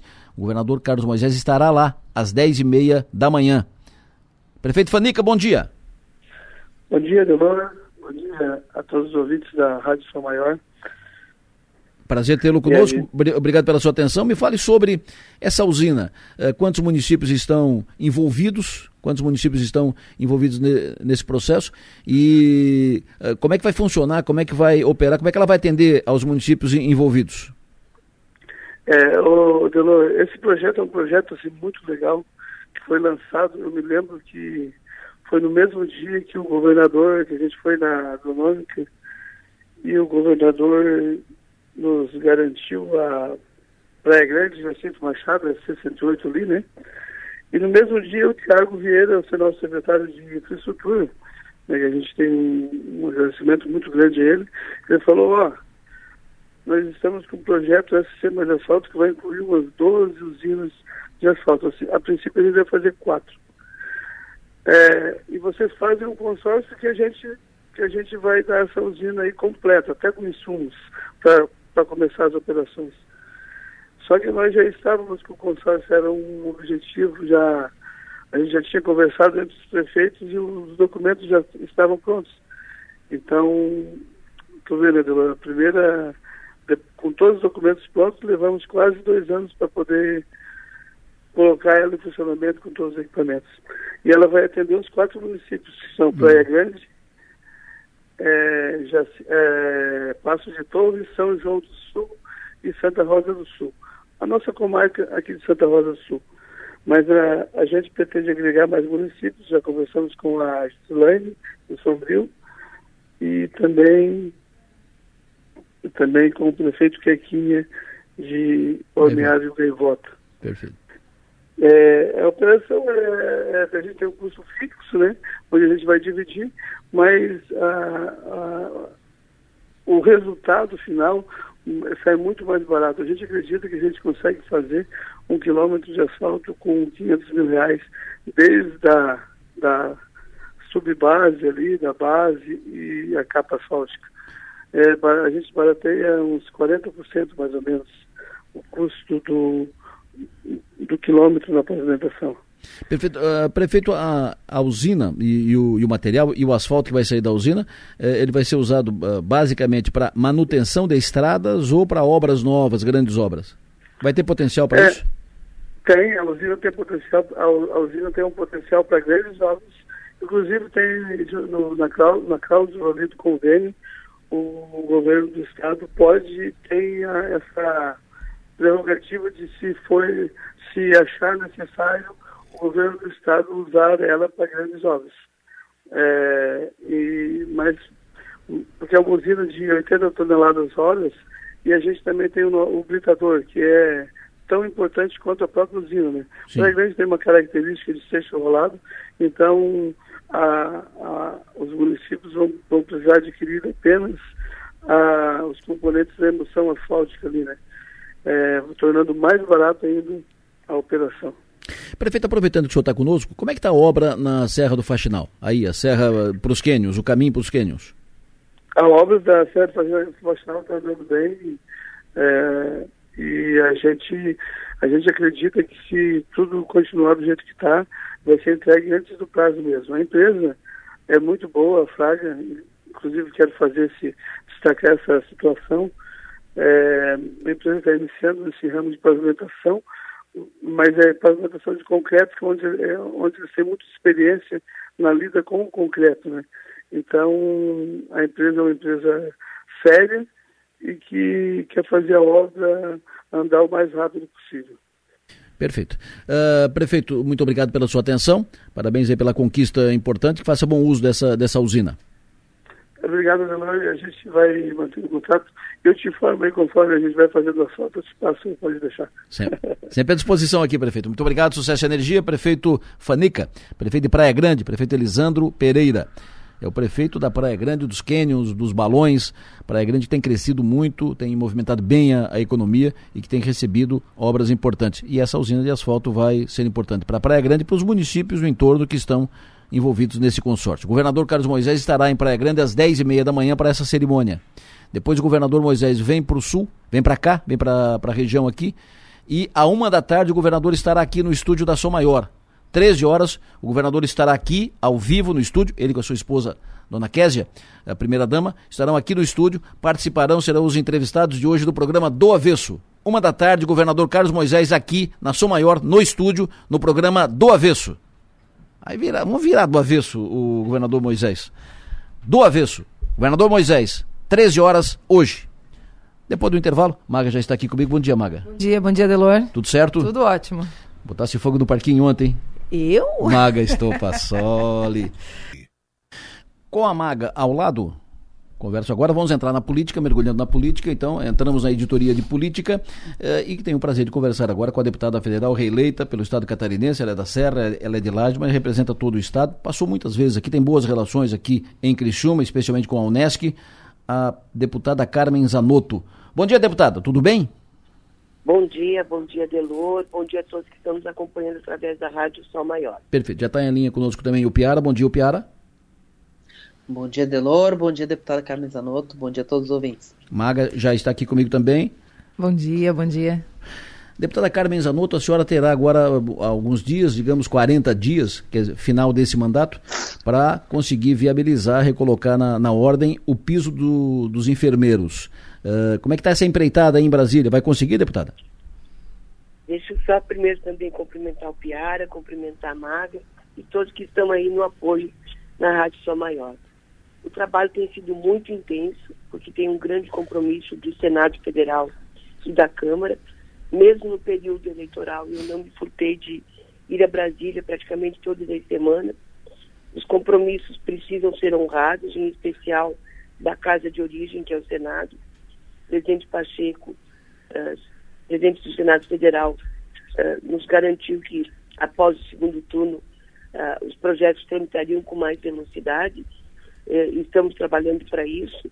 Esta semana conseguimos as 171 assinaturas mínimas necessárias, e foi um pouco mais que isso, para protocolarmos uma PEC que nós chamamos a PEC do deputado Mauro Benevides, que trata dos fundos especiais parte desses recursos uh, serem também destinados para fazer a frente ao piso nacional de enfermagem para os hospitais filantrópicos, municípios, estados e a União. Esta PEC já está protocolada, já é a PEC de número 27, e agora estamos trabalhando para que ela tramite no mesmo ritmo que será tramitado a PEC da transição. O Piara. Eu queria saber, deputada, eh, quais são as, essas fontes possíveis? O que, que o, de onde é que pode sair esse dinheiro para custear a, a, a, o piso? Tem várias iniciativas. Tem a primeira iniciativa ainda foi apresentada em 2021, que é de minha autoria. Agora, inclusive, também tem um PL idêntico no Senado Federal, uh, do senador Isalci, que trata da questão da desoneração da folha a desoneração da folha vai atender todo o segmento privado, independente do porte, e se atende ou não os pacientes do SUS. Por exemplo, o serviço de hemodiálise, mais de 95% deles, ou seja, praticamente todos, aqui em Santa Catarina só temos dois serviços que são considerados filantrópicos, os demais são considerados privados. Então, atende os serviços de hemodiálise, vai atender os pequenos hospitais, as pequenas clínicas privadas, até os grandes hospitais que temos no país. Nós temos, uh, com a folha desonerada, que é que reduz a despesa do empregador, 17 segmentos do país. Nós temos desde a indústria de calçados à indústria de automóveis, a indústria de confecção. Por isso, Piara, nós defendemos também a desoneração da folha no setor saúde, porque consideramos saúde prioridade e se é prioridade e se acreditamos na importância da enfermagem e dos serviços de saúde, desonerar a folha de pagamento para esse segmento é muito importante. Nós temos a questão da regulamentação dos jogos, que está no Senado Federal e o compromisso era após o segundo turno, eh, a Câmara já votou, que é a regulamentação dos jogos, que também tem recursos de saúde. Tem a questão da mineração na Câmara, também que é uma outra fonte de financiamento, e agora essa possibilidade de conseguirmos tramitar a PEC de número 27, que ela é mais robusta e cria também um fundo uh, para a enfermagem muito semelhante ao fundo da educação. Perfeito. Maga? Deputada Carmen Zanotto, primeiro parabéns pela reeleição. A gente não tinha se falado ainda após as eleições, por isso, te cumprimento por isso. É, a senhora foi idealizadora né, de uma lei muito importante é, para a saúde, que é a lei dos 30 dias, né, sobre o início do tratamento contra o câncer, por exemplo. É uma lei que, que, que salva vidas. É, é hora de, de fazer essa, trazer toda essa, to, toda essa ajuda para o nosso Estado? Olha, Piara, primeiro, muito, muito obrigada é, por todos esses votos. Eu preciso agradecer a toda a população catarinense, que eu tive votos é, praticamente todos os municípios, e 130 mil votos, 138 são muito significativos. Então, realmente a gente fica muito feliz. Uh, a sua pergunta é uma pergunta que eu persigo desde que a gente apresentou o texto da lei uh, dos 60 dias para o início da cirurgia, da quimio, da, da radioterapia, que são os prazos máximos. Uhum. E essa lei dos 30 dias, que determina que o poder público realize os exames dos pacientes com suspeita de câncer em no máximo 30 dias, em especial, estamos agora no mês de novembro, saímos do mês de outubro, que cuidamos da, do tema do câncer com relação às mulheres, e agora estamos tratando da saúde do homem, e precisamos lembrar que os homens precisam fazer a prevenção, é, é um grande desafio.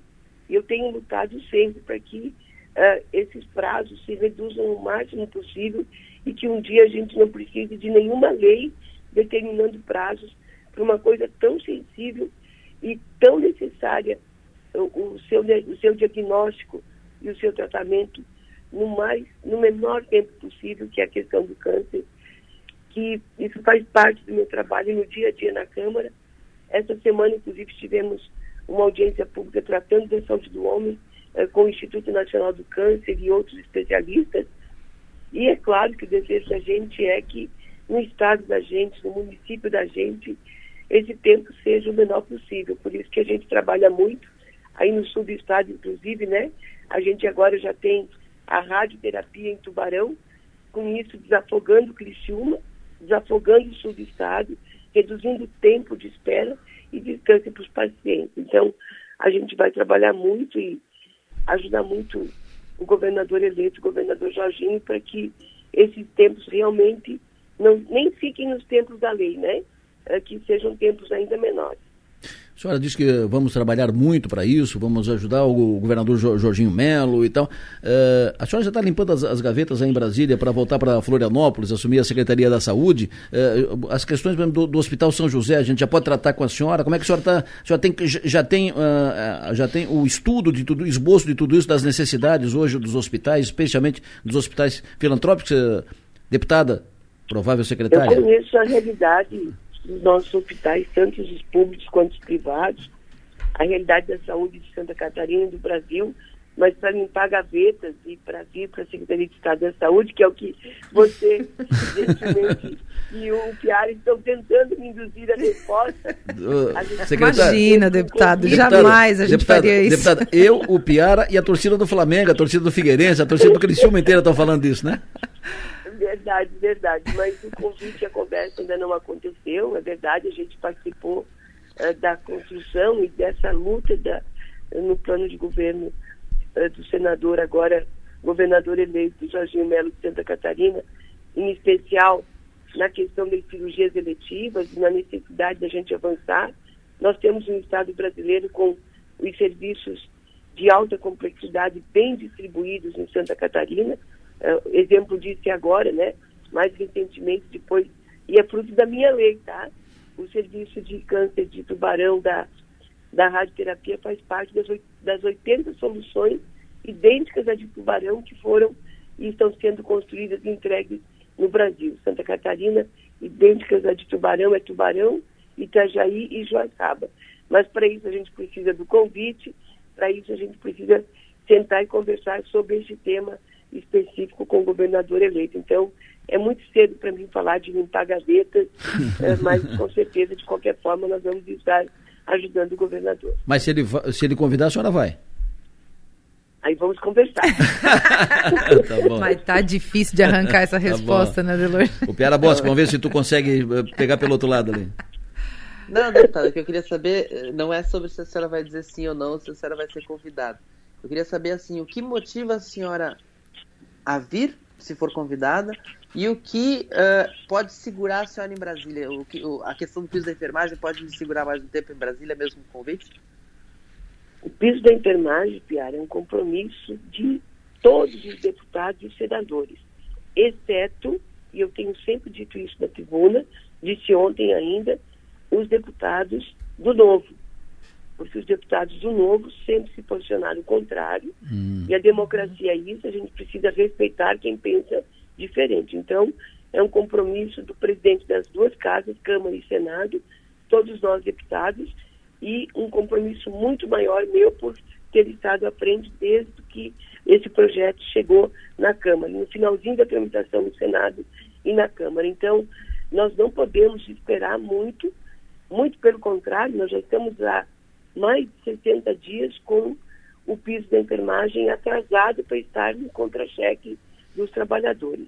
Ontem, inclusive, ontem à tarde, eh, junto com o deputado Sérgio Stúdio e com representantes das entidades da enfermagem, nós ficamos duas horas no gabinete do ministro Barroso, eh, que é o ministro que deu a liminar suspendendo os efeitos do piso da enfermagem, eh, com a chefia de gabinete e os assessores que estão trabalhando as respostas que foram dadas e protocoladas a partir da demanda que o ministro Barroso uh, enviou para cada uma das instituições uh, com a suspensão, então, uh, do piso no último dia 4 de setembro. A enfermagem precisa disso agora.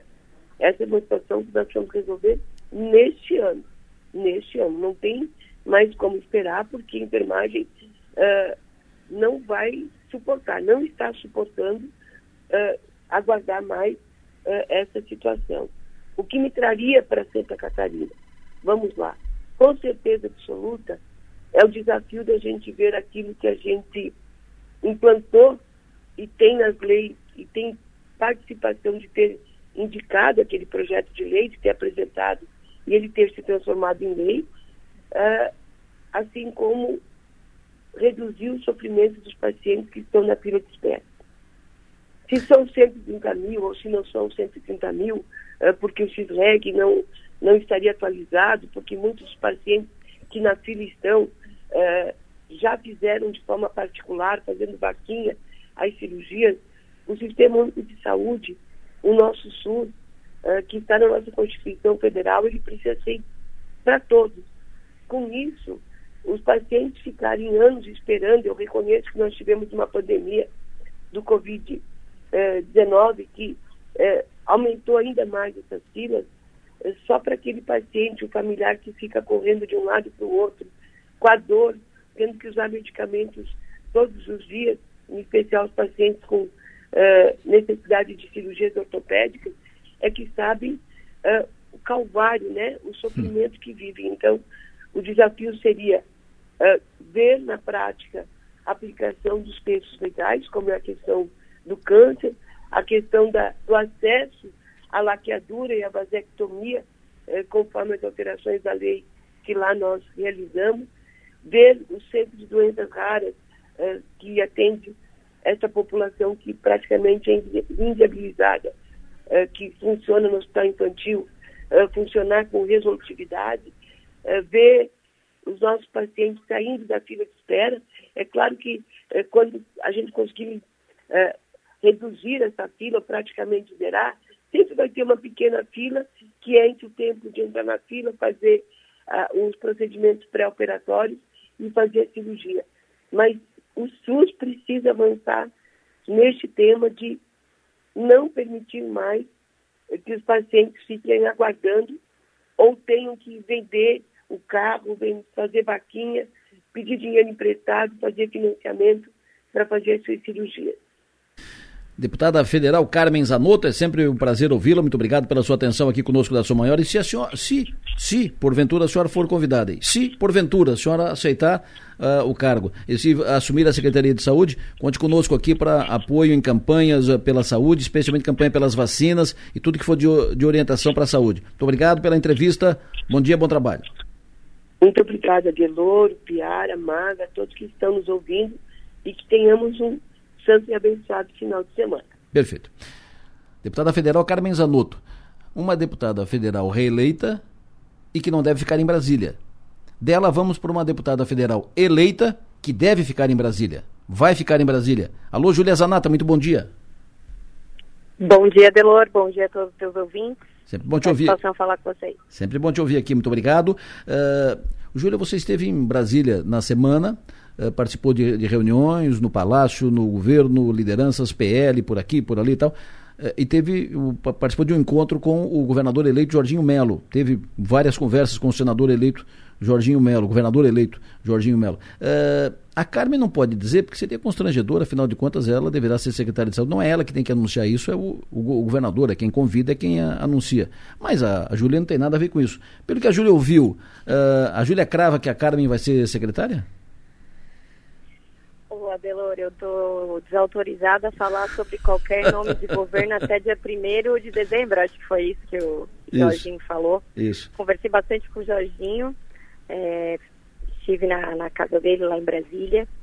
E é isso que ele já tinha falado no primeiro dia ali, depois de eleito, que ele não falaria sobre nomes antes do dia primeiro. Ele quer ver, pegar as informações aí com o governo de transição, com a equipe dele do governo de transição, para depois sair anunciando. Mas eu acho que é uma grande probabilidade, né, de que ela seja secretária de saúde. Isso é a gente sabe da proximidade dela com o Jorginho e, enfim, da competência dela nessa área. Isso é censura, ô, Júlia. Estou te censurando, não estou deixando tu falar. Olha, isso está acontecendo no país faz tempo. o Piara, a Júlia está à tua disposição, Piara. Uh, Júlia, eu estava acompanhando as redes sociais, tu, nessa, nessa passagem no Brasil, chegou a encontrar também o presidente Bolsonaro. Uh, é, como é que está o clima em Brasília? Como é que está o próprio presidente, o entorno? Qual é a sensação nesse momento? A gente, essa semana, ficou toda aquela suspensão em relação às pessoas em suspenso, esperando aquele relatório das Forças Armadas sobre a, sobre a urna eletrônica. Como é que está o clima eh, entre no, no, centro do poder lá em Brasília? É, Piara, eu cheguei, bom dia, né? Bom falar contigo. É, eu cheguei em Brasília na segunda-feira e de manhã e daí logo me reuni com o Eduardo e mais outros deputados, e daí nós fomos visitar o presidente no Palácio do Alvorada. É... Ele falou muito pouco, tá? Nós falamos mais. Eu mesmo fiz, fiz várias perguntas, e... mas ele falou muito pouco, tá bem quieto e a gente respeita, né? Esse momento dele. O clima em Brasília tá bem pesado. É, conversei com vários deputados que tiveram suas redes sociais aí suspensas, bloqueadas. Por exemplo, o deputado mais votado do Brasil, que é o Nicolas Ferreira, a gente estava jantando, de repente ele falou, ó, oh, me ligaram aqui dizendo que meu, meu, meu Instagram caiu. E por, por decisão judicial, porque a pessoa que está no exterior ainda consegue ver. Então, e o, o advogado dele foi até o TSE Brasília para ter acesso, né? Uh, o que motivou, e ele foi impedido de ter acesso aos autos para saber o motivo, então, então né, isso fere uma prerrogativa de advogado. Então as coisas em Brasília estão bem complicadas, né, uh, porque os deputados eleitos e também os reeleitos estão com medo do que vai acontecer e, enfim, estamos muito aflitos, como está metade da população brasileira aí e a gente teve uma reunião com o presidente da Câmara dos Deputados, o Lira. Eu fui mais como ouvinte por ser deputada eleita agora, né? Não tomei posse, não fui diplomada. Uh, e para tratar justamente dessa questão da liberdade de expressão. Até porque existe uma, uma decisão do próprio STF dizendo que as redes sociais de um, de um parlamentar é a extensão, a rede social é a extensão do mandato dele. Então, nós estamos considerando que isso que está acontecendo é censura prévia. Inclusive, quero parabenizar a OAB de Santa Catarina, né, que se posicionou, ontem vi, falando exatamente sobre isso, que está preocupado com essa censura prévia que está acontecendo. Júlia, por que, que o presidente não se manifesta? Tão calado, tão quieto, tão sumido? Porque ele escolhe fazer isso e ele está no direito dele, né? Antes falavam que ele falava demais, Adelor. Agora que ele está quieto, é porque ele está muito quieto, né? Então parece que tem gente que nunca fica satisfeito com as atitudes do meu eterno presidente Bolsonaro. É, agora que ele está quieto, tem uns que reclamam. Eu acho que ele está no direito dele, né? Claro. Ficar quieto. É verdade. Maga? Bom dia, deputada. Bom dia. Ontem foi veiculado que o presidente teve um encontro, teve uma reunião com, com alguns representantes das Forças Armadas. Você sabe do que, que se, tratou, se tratou essa reunião? Você tem conhecimento dessa pauta? Não tenho conhecimento. E Maga, pode ter certeza, quando eu cheguei na frente do presidente, eu fiz várias perguntas que vocês também fariam e ele, né, está bem quieto, como eu falei. A Júlia Zanata Então, não- apareceu lá. Hã? A jornalista Júlia Zanata chegou lá. É, eu fiz várias perguntas e, e é, ele ele está bem quieto, eu não sei do que se tratava, né? É, naquele momento ali, nós também, na segunda-feira, nós também estávamos na expectativa do tal relatório aí das Forças Armadas, né? Deputada, de- grande... deixa eu Ah, aproveitar esse, esse gancho, então. É, havia uma expectativa de que houvesse algum elemento a mais nesse relatório? Vocês tinham essa expectativa? Olha, eu não tinha expectativa nenhuma, porque é muito ruim criar expectativa, né? Mas eu achei que a, a grande mídia, ela se adiantou para falar que não teve nada naquele relatório, quando eu acho que não é bem assim, né? Porque o documento, até anotei aqui, o documento das Forças Armadas declarou que não é possível afirmar que as urnas estão isentas de um código malicioso capaz de alterar o seu funcionamento. É isso basicamente que foi dito lá é, naquele relatório. O que me espanta, Maga, Delor e o Piara, vocês que são jornalistas, né, certamente defensores da liberdade de expressão, é que qualquer coisa que a gente fala hoje, assim, ah, queremos mais transparência nas eleições ou em tal coisa, Pô, em vez do, para mim está acontecendo, o que mais é grave para mim é que o Tribunal Superior Eleitoral ele está impedindo as pessoas de falar ou de questionar. Por que, que eles não vêm a público e esclarecer os fatos? Faz uma coletiva de imprensa, faz um PowerPoint, lá explica isso e aquilo e aquilo. Mas não, imediatamente eles chamam tudo de, de antidemocrático, né? ou então censuram a rede social de um parlamentar eleito ou até reeleito. Esse é o maior problema para mim, essa censura. O Piara? Eu queria saber se, se tu confia no resultado, tu, tu acredita que o resultado da- do segundo turno eh, foi fidedigno, não só para presidente, mas para governador, para deputado federal, para deputado estadual, passando por. O que eu acho, Piara, é que teve uma grande discrepância aí, por exemplo. Primeiro que eu acho que o Lula, né, ele, consegui, ele conseguir ser candidato já foi fruto de uma grande trama jurídica. Né? Então, na minha opinião, é, se é que eu ainda posso ter, né, mas vou aqui usar esse direito, ele foi, ele é um, ele é um cara, um- ele já era um candidato ilegítimo. Imagina, então, um presidente certo? E eu acho que teve, parece que o judiciário teve lado durante essa eleição. Teve a questão das inserções de rádio também, que a gente foi, né, foi descoberto que teve muito mais. Né? Então, essa questão, todas essas questões, né, todas essas injustiças, acho que gerou, acho não, tenho certeza, gerou uma revolta muito grande na metade da população aí, praticamente, e aqui em Santa Catarina é, é 69%, né, não é pouca coisa. Então, essas são as questões. O que eu tenho visto das pessoas, né, reclamações que eu tenho recebido das pessoas, é o respeito, justamente o que eles falam que a gente não tem, mas é que é o respeito à Constituição e é a reclamação de que essas eleições não foram é, limpas, vamos dizer assim. Perfeito. Júlia, muito obrigado pela tua atenção, obrigado pela entrevista, sempre bom te ouvir. Um abraço. Um abraço. Júlia Zanata falando conosco, uma deputada federal reeleita, que não deve ficar em Brasília, que é a Carmen Zanotto. A Carmen Zanotto é, é aposta é, é aposta fácil, né? Não tem nem aposta, né, o Piara? É fato consumado. Já, a gente já pode tratar assim? Eu, eu não trato como fato consumado, mas é, acho que é uma probabilidade de 99,9%. É, consumado a gente tem que só depois do decreto assinado, né? Só, só, só depois da, da portaria assinada. Mas é. É como eu brinquei com o próprio Jorginho Melo na entrevista que eu fiz com ele, cabeça de político. O Jorginho mandou ela para aquela roubada do governo Daniela. Imagina se não vai Imagina votar se, não no vai, é, governo. imagina se não vai chamar agora. É, né? é, ela vai lá, ba- bate na porta dele e diz: Ô meu, presta atenção, meu, tu, bota- tu- tu- tu me bota na fria e agora na boa tu, tu esquece de mim, meu. Ela ficou com um crédito enorme, né? E ela, além de tudo, ela é uma grande. É, ela é uma grande, uma grande gestora da área de saúde, né?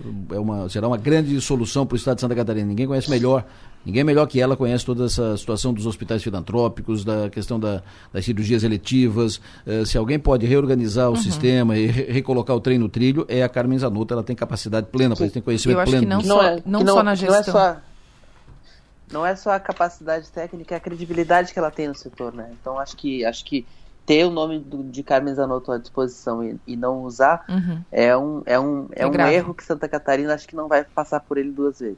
É. Na composição do governo Jorginho, e o Jorginho, o Little Jorge, né, o, uh, o Jorginho tem, tem cumprido essa, eh, essa, o anúncio que ele fez, que é segurar tudo. Ninguém fala nada. Ninguém fala, conversa, ninguém abre nada, absolutamente nada de bastidores, nada, ninguém fala nada. Ele ba baixou uma, uma ordem, está todo mundo cumprindo religiosamente. Mas o, o Jorginho só vai começar a anunciar nomes a partir do dia 1 de dezembro, mas assim, dois nomes são dados como fato consumado, que é Carmen Zanotto na saúde e o Cimadon, Cimadon. na educação. Ponto. O governo vai começar a ser, a ser, montado a partir dali. Pelo menos é o que temos. E não há nenhuma informação em contrário. Veja que até agora não surgiu nenhum outro nome para a educação e não surgiu nenhum outro nome possível para a saúde. São só os dois, a Carmen daqui e o, e o, o, o Cimadon dali. E eu acho que no, na, no caso da Carmen, Adelor, tem mais um fator, não só a parte de gestão como tu mencionou, e a credibilidade, como o Piara mencionou, mas também tudo que ela já é, agregou né, para essa pasta, estando em Brasília ou estando aqui já. E um exemplo desses é, com certeza, a lei dos 60 dias e a lei dos 30 dias para os casos de câncer, que eu acho que isso é, é, um, é um, como ela mesmo citou, né, não, não deveria precisar disso, mas já que precisa, então acho que é uma grande contribuição. Então, não só essa, claro, mas, mas dentre as tantas, a gente cita isso porque realmente impacta diretamente tanta gente. E desdobramento disso, isso aqui para o sul de Santa Catarina, Carmen vindo para cá, para a saúde, a Giovana de Sá permanece lá em Brasília, ela é a primeira suplente e vai ocupar a vaga da a cadeira da Carmen na, na Câmara Federal. A Giovânia continuará deputada e Criciúma vai ter passar a ter quatro deputados federais no próximo mandato. E, mas enquanto isso, um dos desafios do, do governador eleito Jorginho Melo é montar uma base de apoio na Assembleia. Ele tem dito em privado que pretende ter uma base com 30 deputados para não se incomodar, porque pode perder aliados no caminho e tal. Uh, e parte disso é eleição para a mesa diretora da Assembleia. Uh, quem vai ser o presidente da, da Assembleia? Nomes estão sendo citados: Mauro de Nadal, Marcos Vieira. O Marcos tem sendo citado como uh, nos últimos dias teria entrado em campo, estava sendo citado já desde a semana passada, mas a informação que, que se tem é que Nessa semana ele entrou mais em campo, se mostrou interessado e estaria articulando, operando para isso. Então é Marcos Vieira, é Mauro Denadal, MDB, aí o, o, o, Mauro pelo MDB, o MDB presidente da Assembleia poderia ficar muito forte, aí por isso poderia ser uh, de uma bancada menor, que é do PSDB, que tem só dois uh, deputados. Enfim, estão operando. Os, por enquanto, o salvo melhor juízo, o Jorginho não está ainda conversando direto com os deputados, ele está conversando muito pouco, mas os seus representantes estão operando nisso, estão trabalhando nisso. O deputado Marcos Vieira uh, está vindo conosco para falar conosco sobre isso. Ele estava já na linha, caiu a linha, ele volta conosco para falar conosco sobre isso, sobre a possibilidade de ele efetivamente efetizar, efetivar, confirmar a sua candidatura à presidência da Assembleia. O Jorginho tem dito que pretende tra tratar desse assunto, que não vai interferir, mas uh, gostaria de tema, que vai operar nisso já nos próximos dias. Deputado Marcos Vieira, muito bom dia. Bom dia, Adelo Lessa. Tudo bem com você? Quero aproveitar a oportunidade para cumprimentar o Piara, a Marta, mas, sobretudo, cumprimentar todos os senhoras, todos os ouvintes da Rádio São Maior, da querida cidade de Cristo. Estou à sua disposição. Perfeito, é sempre bom ouvi-lo, obrigado pela sua atenção. Estamos falando aqui sobre próximo, próximo mandato e, claro que uma das, eh, um dos principais, principais atos nos primeiros dias do próximo mandato é a eleição para a presidência da Assembleia. E o seu nome está citado entre possíveis, entre os nomes possíveis para a presidência da Assembleia. Pergunta, o senhor está efetivamente já tratando disso, trabalhando para isso, conversando para isso? O senhor já teve alguma conversa com o governador eleito Jorginho Melo sobre isso? Vamos lá, Belo. É, eu vou para o quinto mandato na Assembleia Legislativa, é, graças a uma legião de eleitoras e eleitores é, que nos brindaram com 48.466 votos, dos quais no sul do Estado um deputado muito bem votado. Quero aqui agradecer na pessoa do ex-deputado Adelor é, Guglielmi, Dóia Guglielmi, né, é, que nos ajudou muito, e na pessoa do prefeito Quequim é, que aqui na Rádio Balneário Gaivota, né, que nos fez muito bem votar em nome deles, agradecer a todas aquelas pessoas que realmente nos deram a excelente votação. E dizer que nesse quinto mandato, que vai se iniciar dia 1 de fevereiro, nós queremos continuar trabalhando da mesma forma como vemos trabalhando ao longo desses quatro mandatos. Projetos de interesse de todas as regiões. O sul do estado tem um projeto extremamente importante, que é a construção do túnel da Serra do Corvo Branco, um misto túnel com viadutos, né, para que possamos ali estar criando um novo escoamento do agronegócio da Catarina, é, via Porto de Bituba, enfim, projetos extremamente importantes. Nós estamos aí trabalhando e vamos continuar trabalhando.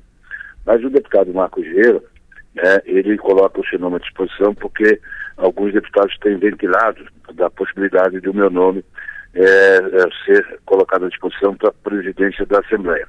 É, me sinto preparado, é, me sinto um deputado que trabalha bastante e que com certeza absoluta haverá de assim se efetivar é, de honrar o poder legislativo de Santa Catarina.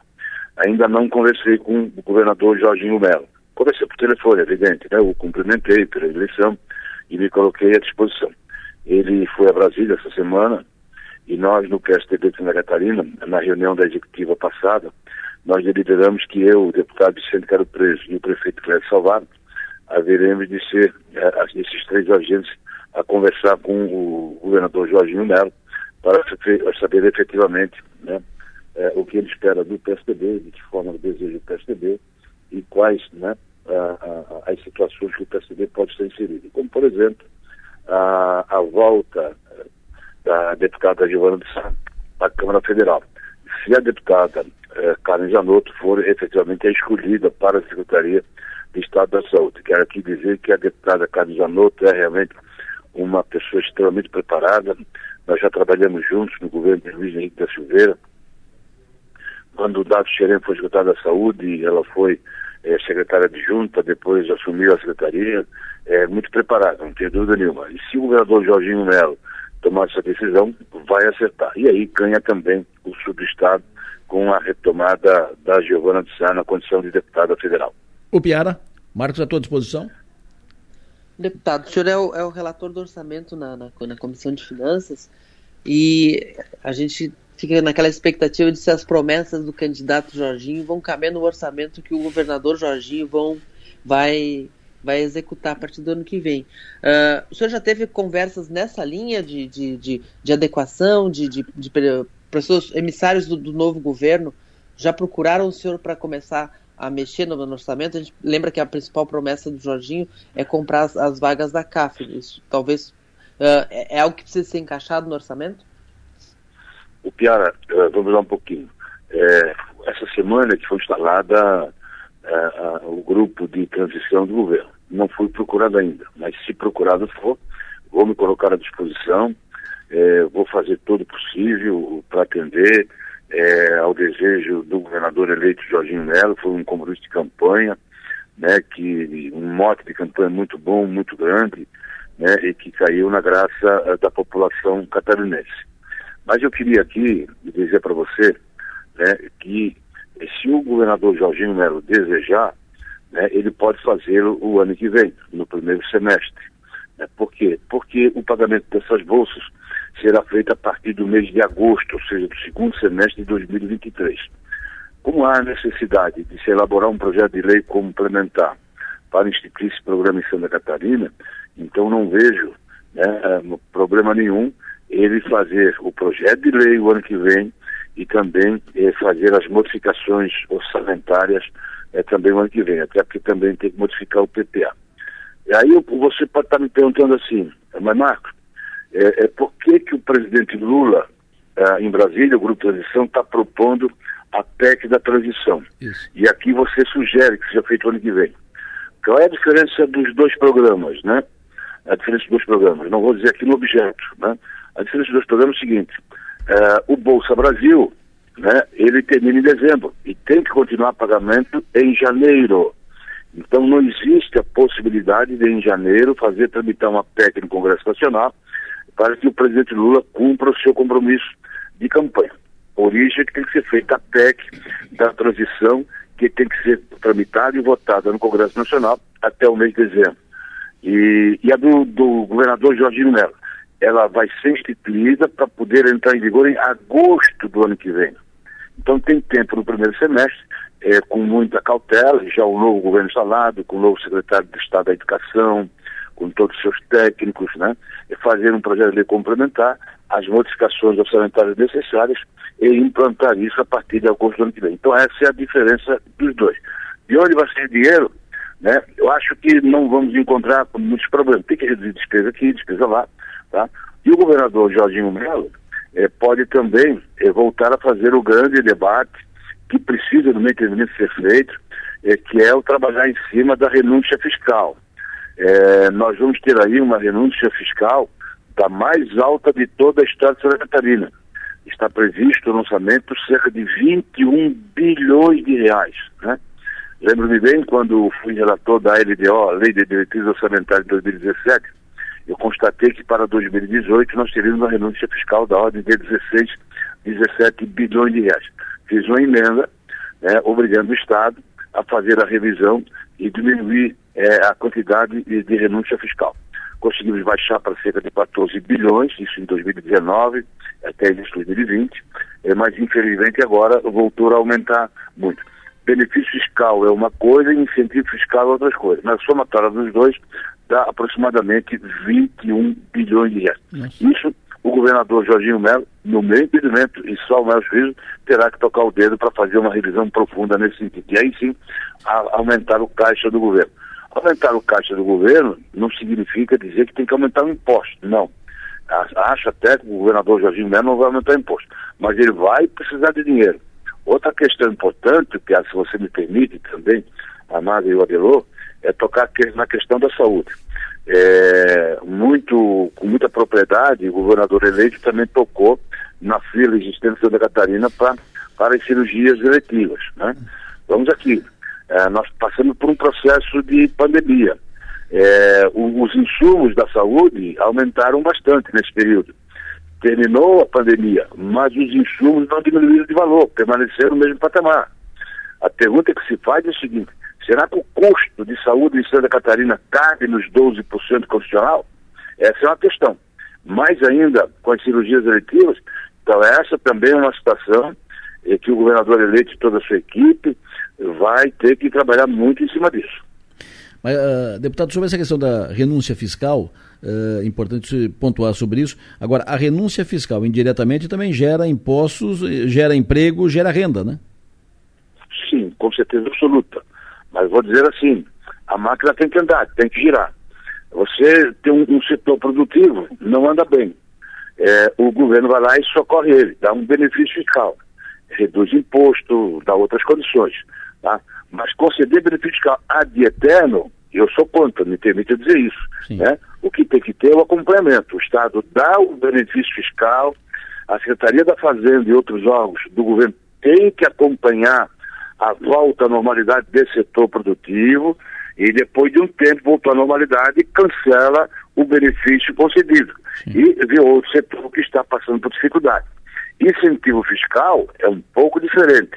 O incentivo o governo dá para a vinda de novas empresas para Santa Catarina, para gerar emprego e renda, ou até para fazer com que as empresas já instaladas em Santa Catarina eh, desejam ampliar eh, com novas plantas industriais. Então o governo dá o incentivo fiscal. Eh, nós temos já leis apropriadas para isso. E depois de um certo período também se cancela esse incentivo fiscal, por quê? Porque foi construída uma nova planta, está se produzindo, gerou emprego, está se vendendo, está gerando emprego, renda e imposto. Então faz a roda andar, ou seja, esse incentivo fiscal que serviu para um, vai servir para outro. O que acontece é que muitas vezes, Adelô, é concedido um incentivo fiscal e também fica ad eterno, ou seja, dura 5, 6, 10, 15, 20 anos. Sim. Entende? E isso que a gente tem que ver, tem que ver. Eu sou favorável a colocar prazo de vencimento na concessão dos benefícios e dos incentivos fiscais.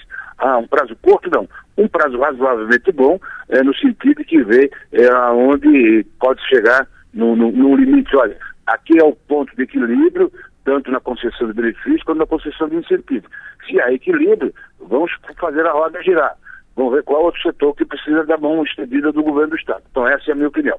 Perfeito, porque em relação à renúncia, considerando que Santa Catarina é o segundo estado mais industrializado do país, segundo o estado mais industrializado do país, a renúncia fiscal uh, e o benefício fiscal, uh, eles nem sempre são apenas para salvar segmentos que estão em dificuldades, em apuros, mas muitas vezes é para equilibrar circunstâncias por causa da, do, do, desequilíbrio fiscal, desequilíbrio tributário de Santa Catarina com outros estados. Concorda ou não? Sim, sim evidentemente, né? É, mas tudo hoje se faz né, com, com, com reuniões se realizam no CONFAS. O CONFAS é o Conselho é, Nacional dos Secretários de Estado da Fazenda. É, tudo que se decidirá tem que ser aprovado pelas Assembleias Legislativas de todos os estados. Isso é decisão da Lei Complementar Federal 160, é, também decisão do Supremo Tribunal Federal e também decisão é, já é, a transitar em julgado do Tribunal de Santa Catarina, como dos demais estados. O que eu me refiro, Adelor, tá? é de que realmente o Estado de Santa Catarina, por intermédio de seus órgãos é, controladores, e principalmente a Secretaria da Fazenda, que tem uma ótima equipe de auditores fiscais e demais uh, técnicos, né? eles têm que, uh, não, não no sentido de fiscalizar, mas de acompanhar é, se os benefícios fiscais estão sendo bem aplicados, se os incentivos fiscais estão sendo bem aplicados, é, se está havendo retorno para o Estado, ou seja, que retorno que tem que ver. Está uhum. gerando emprego conforme eh, consta da solicitação, é, está exportando, é, está criando novas unidades, está trazendo unidades de outros estados para cá. É, tudo isso, quando se concede um benefício como incentivo fiscal, é, faz-se esse contrato é, principalmente os chamados TTDs, que é o tratamento tributário diferenciado. Né? Então, no meu entendimento, é, é um gargalo muito importante que vai ser revisto. Por quê? Porque senão nós vamos chegar em 2024, vamos aumentar para 22, 2025 para 23 bilhões e assim por diante. Então nós não, a sangria vai continuar e nós não vamos ter um limite. Maga? Bom dia, deputado.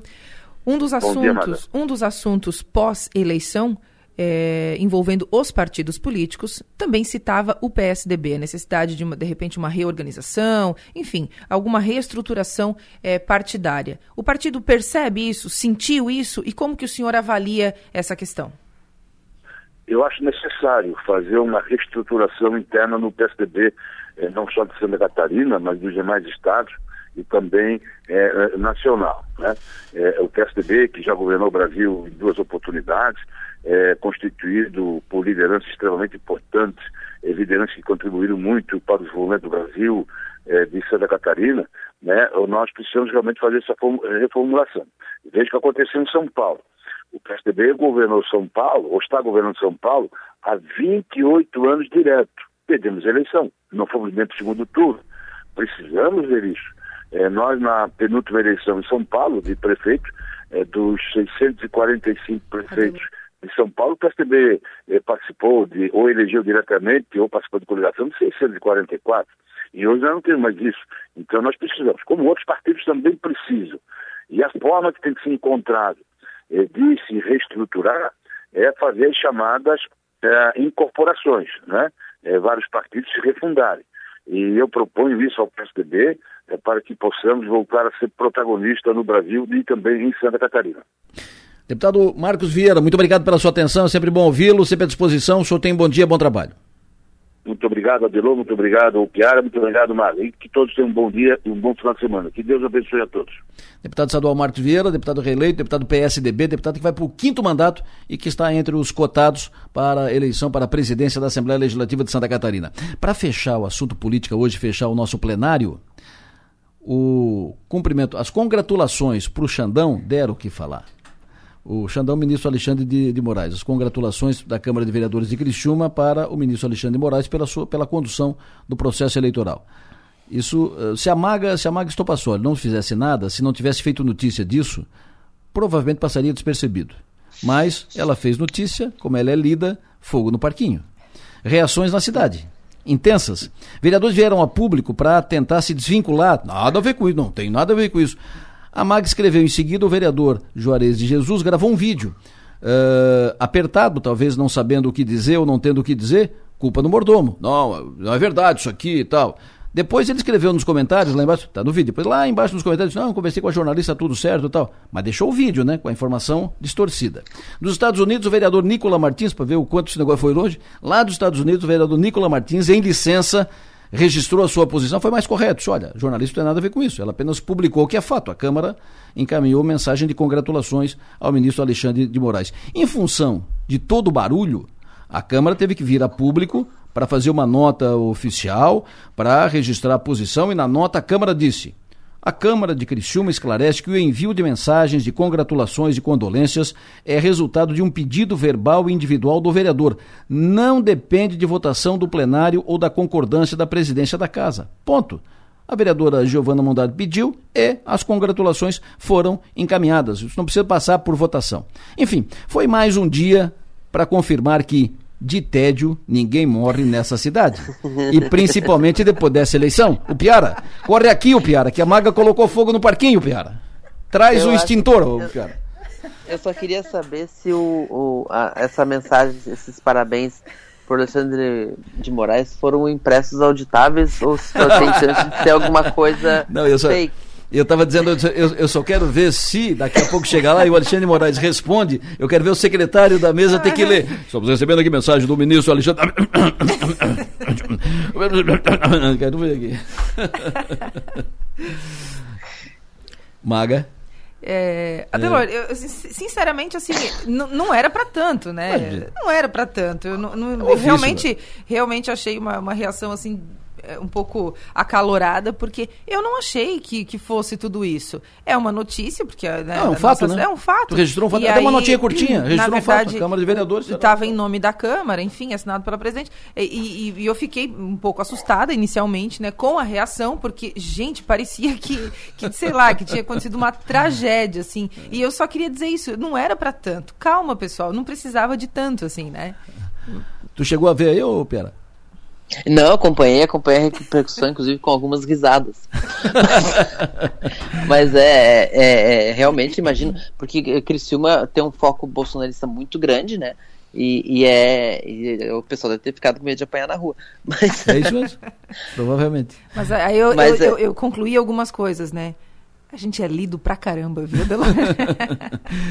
É, mas e, e- Mas tudo faz parte do jogo. faz parte, faz parte. Piara Bosque, ah, o que, que tu anotou de mais importante na semana? Tá fechando a, se- a semana hoje. Qual é o teu balanço da semana? Além da estreia do Flávio ah, e, além do, e além do tweet da Alexandre Borges de ontem que mataram, ah, foram os destaques da semana, o que, que tu anotou de mais importante? Ah, eu dei uma circulada pela Assembleia Legislativa essa semana, botei alguns contatos em dia e, e eu acho que a, a discussão da, da mesa diretora ela vai ser muito interessante.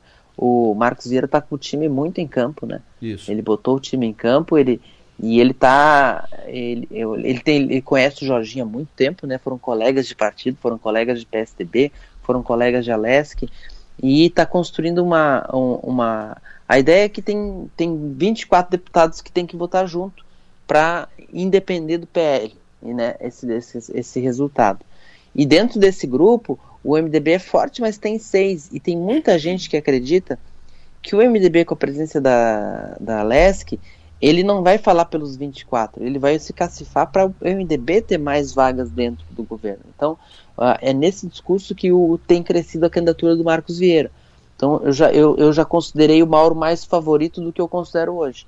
Acho que o Marcos está avançando, tem resistências ao Marcos também, mas o, o deputado é um deputado muito experiente e ele é visto como alguém que tem mais firmeza para blindar a presença da LESC da pauta ideológica do PL. Maga, o que, que tu anotou de mais importante? Adelor, Além eu das realmente, congratulações ao Xandão. Além das, eu quero enviar congratulações à, à Câmara de Vereadores, né? Mandar um abraço para todo mundo, mas eu quero dizer o seguinte: eu estou muito de olho. Segunda-feira na sessão, tu chega lá com uma bandejinha de. de, eh, de, san- de cocadinha. É, uns cocadinha, brigadeiros, tá? umas coisas. Pão de queijo. Todo mundo. Olha só, eu tô muito de olho é, na, na comunicação, não nego, tá, Delor? Tô muito de olho na comunicação do, das Forças Armadas, especialmente do, do Exército, que emitiu uma nota hoje, agora há pouco, questão de uma hora, não sei se tu já chegasse a ver. Sim. Mas eh, eles emitiram uma nota, ontem teve essa reunião, tô, tô de olho nas movimentações das manifestações, dos protestos, enfim, tô acompanhando isso atentamente. Então acho que essa ainda é a grande pauta dessa semana aqui para nossa região, pelo menos. O Piara Bosque, um abraço, sucesso e energia, ótimo final de semana, até segunda.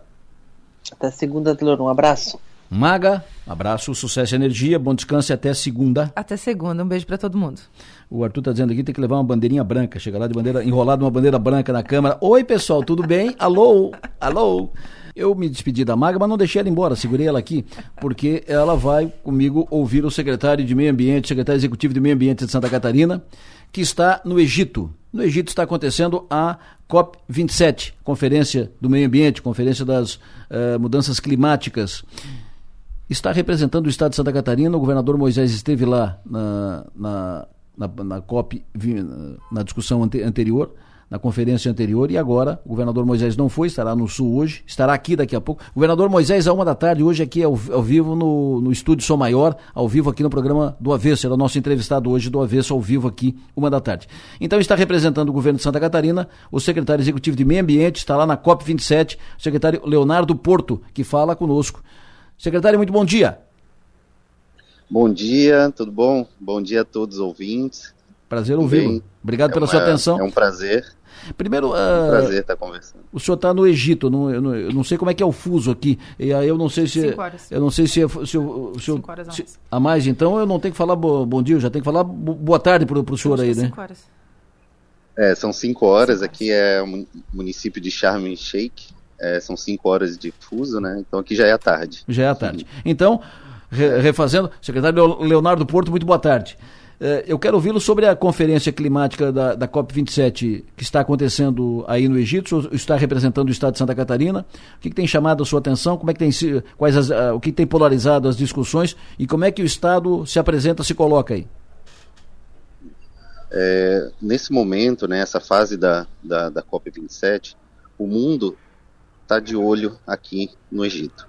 É um momento de sensibilidade dos, dos, líderes globais com relação aos impactos das mudanças climáticas a nível global e também a nível regional. É, Santa Catarina é, vem apresentar os seus programas, projetos e ações é, que vêm é, mitigar e criar situações de adaptação é, e resiliência para o Estado. Então, em 2026, é, em 2000, é, na COP26, é, onde o governador Carlos Moisés participou, o momento de criar os compromissos, os compromissos que o Estado apresentou para redução da emissão de gases de efeito estufa. Uhum. E hoje, agora aqui na COP27, é o momento de apresentar o que foi feito, o que foi planejado a partir dos compromissos. Então, nós trouxemos aqui o case dos parques é, estaduais, né, as, as, unidades de conservação que estão sendo estruturadas cada vez mais no estado, o, o, a política estadual de transição energética justa, o programa de qualidade do ar, é, os programas de recursos hídricos e, de, e, os diversos programas das outras secretarias também, da Defesa Civil, que trata sobre é, resiliência climática, é, da Secretaria da Agricultura, o programa Mais Solo e Água, que trata sobre a reservação de água nas propriedades rurais e a preservação de nascentes. Então, é uma série de, de programas e projetos que aqui nós estamos apresentando. É, o que nós observamos de mais impactante nos diálogos é, é, é a cobrança que os, os países é, em desenvolvimento estão fazendo nos países mais desenvolvidos, para que exista um, uma, um mecanismo de financiamento desses impactos nos países subdesenvolvidos.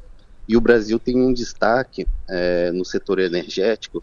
No, no, dia de ontem, nós acompanhamos algumas falas é, no que diz respeito à matriz energética limpa do Brasil. E Santa Catarina também está inserida nesse contexto.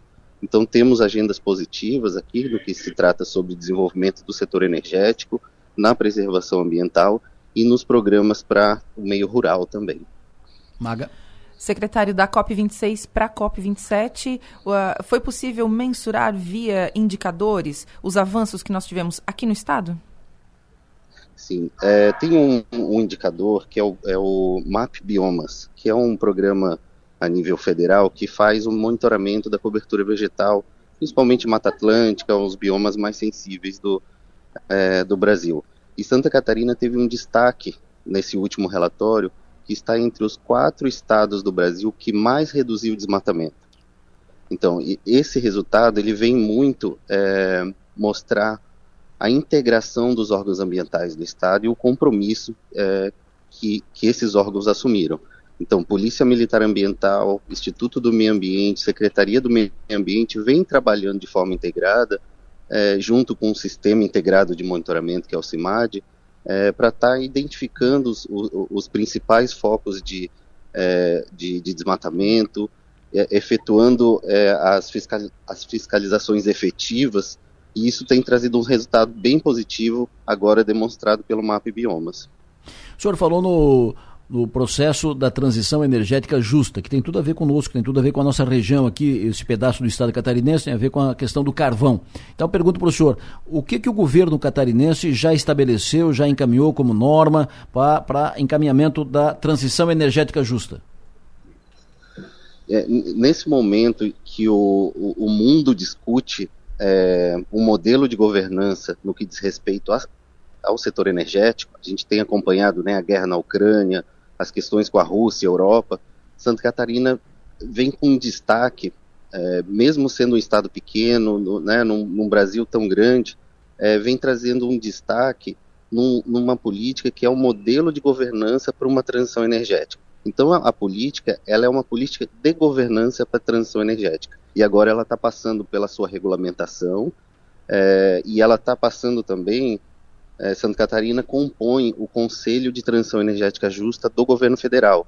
Então, a partir de um plano é, de transição energética justa alinhado ao governo federal, as ações, programas e projetos vão ser agora estruturadas logo no início do ano. Então, a política está passando por uma regulamentação e esse plano de transição energética está sendo elaborado nesse momento. Maga? Secretário, tem como dissociar as questões climáticas de todas as outras pautas? Porque até, até bem pouco tempo isso era um, era um assunto tratado meio como um plus, né? Um assunto a mais, assim. Como é que, como é que o senhor vê isso hoje? Hoje a questão climática, principalmente a questão climática, não só ambiental, ela é uma política que precisa ser tratada como transversal nos uhum. governos, tanto os governos nacionais como subnacionais. Uhum. É, por que, que eu falo isso? Porque a, a questão climática ela atinge as, as cidades, ela atinge o meio rural, ela atinge o meio ambiente, as indústrias, o comércio. Então, é uma política que precisa ser tratada de forma integrada com todas as secretarias e todos os órgãos de governo. Secretário, uh, inevitável a, a, pergunta. O governo, o, o, o, o, Brasil, o país, estará representado na COP 26, está representado por várias eh, lideranças, vocês inclusive, já está aí a, a deputada federal eleita Marina Silva, ex-ministra do, do Meio Ambiente, já como integrante, primeira representante do governo, do governo eleito, do presidente eleito, e o presidente eleito estará aí no, nos próximos dias. Pergunta, como é que está a aceitação, a imagem do Brasil aí, uh, aí fora, aí na, na COP, o que estão falando e que estão falando dessa transição de, de governo, o que, o que contam aí? Qual é a imagem?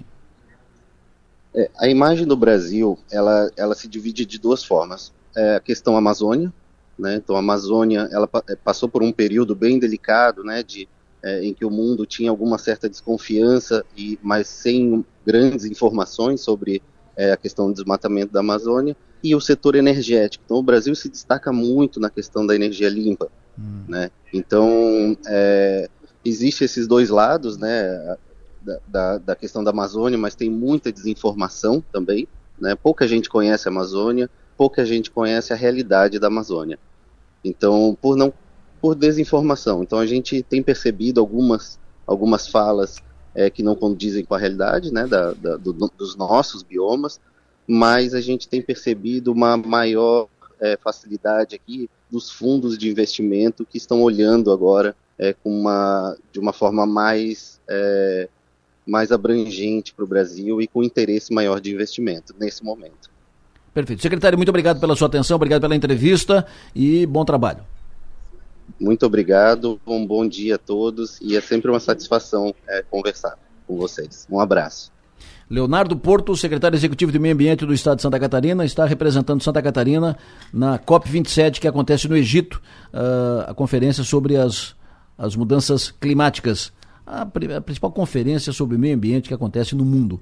Acontece lá no Egito, a COP27. Vou para o intervalo e volto em seguida, mas antes do intervalo, já que falei de tempo, vamos saber com a previsão do tempo. Final de semana, feriadão, Márcio Sônico no. Adelor Lessa e o da Rádio Sou Maior, bom dia para todos. Hoje, Adelor, teremos bom tempo agora pela manhã. A previsão coloca uma pancada de chuva à tarde, já do meio da tarde. Então teremos algumas pancadas de chuva hoje à tarde aqui na região sul catarinense. Amanhã, sábado, com um tempo preferencialmente bom, pode ter sim alguma, alguma chuva ali, uma pancada passageira próximo ao meio-dia, mas é pouca coisa. Domingo também com um tempo bom pela manhã, alguma chuva à tarde, que esquenta bem, vai ter os seus 32 graus domingo. E na segunda-feira, que é o sanduíche do feriado, teremos algumas pancadas de chuva ao longo do dia, de fraca intensidade, ainda com temperatura 32 graus. Aí o feriado em si, que é o dia 15, vai ser com tempo bom. Aí a semana que vem todinha com tempo bom e temperaturas na faixa dos 27, 28 graus toda semana que vem. Então eu quero chamar a atenção do seguinte, principalmente a, a pessoal da área rural. Nós vamos ter essa chuvinha de hoje à tarde, uma chuvinha muito fraquinha sábado à tarde, domingo também, segunda também, mas somando tudo, somando as, os quatro dias de chuva, vai dar apenas 20 milímetros. Aí depois, de terça-feira em diante, a chuva dá uma ausência aqui na região. Então, muita atenção, pessoal da área rural, porque aproveitar essa chuvinha que cai nesses próximos quatro dias de vez em quando, que a partir de terça-feira que vem a chuva dá uma desaparecida. Ali na praia, o pessoal vai pegar o tempo desse jeito também, o tempo preferencialmente bom nos próximos dias, mas com muita nebulosidade. O vento nordeste aparece um pouco mais aqui na região amanhã e domingo, o nordestão soprando bem.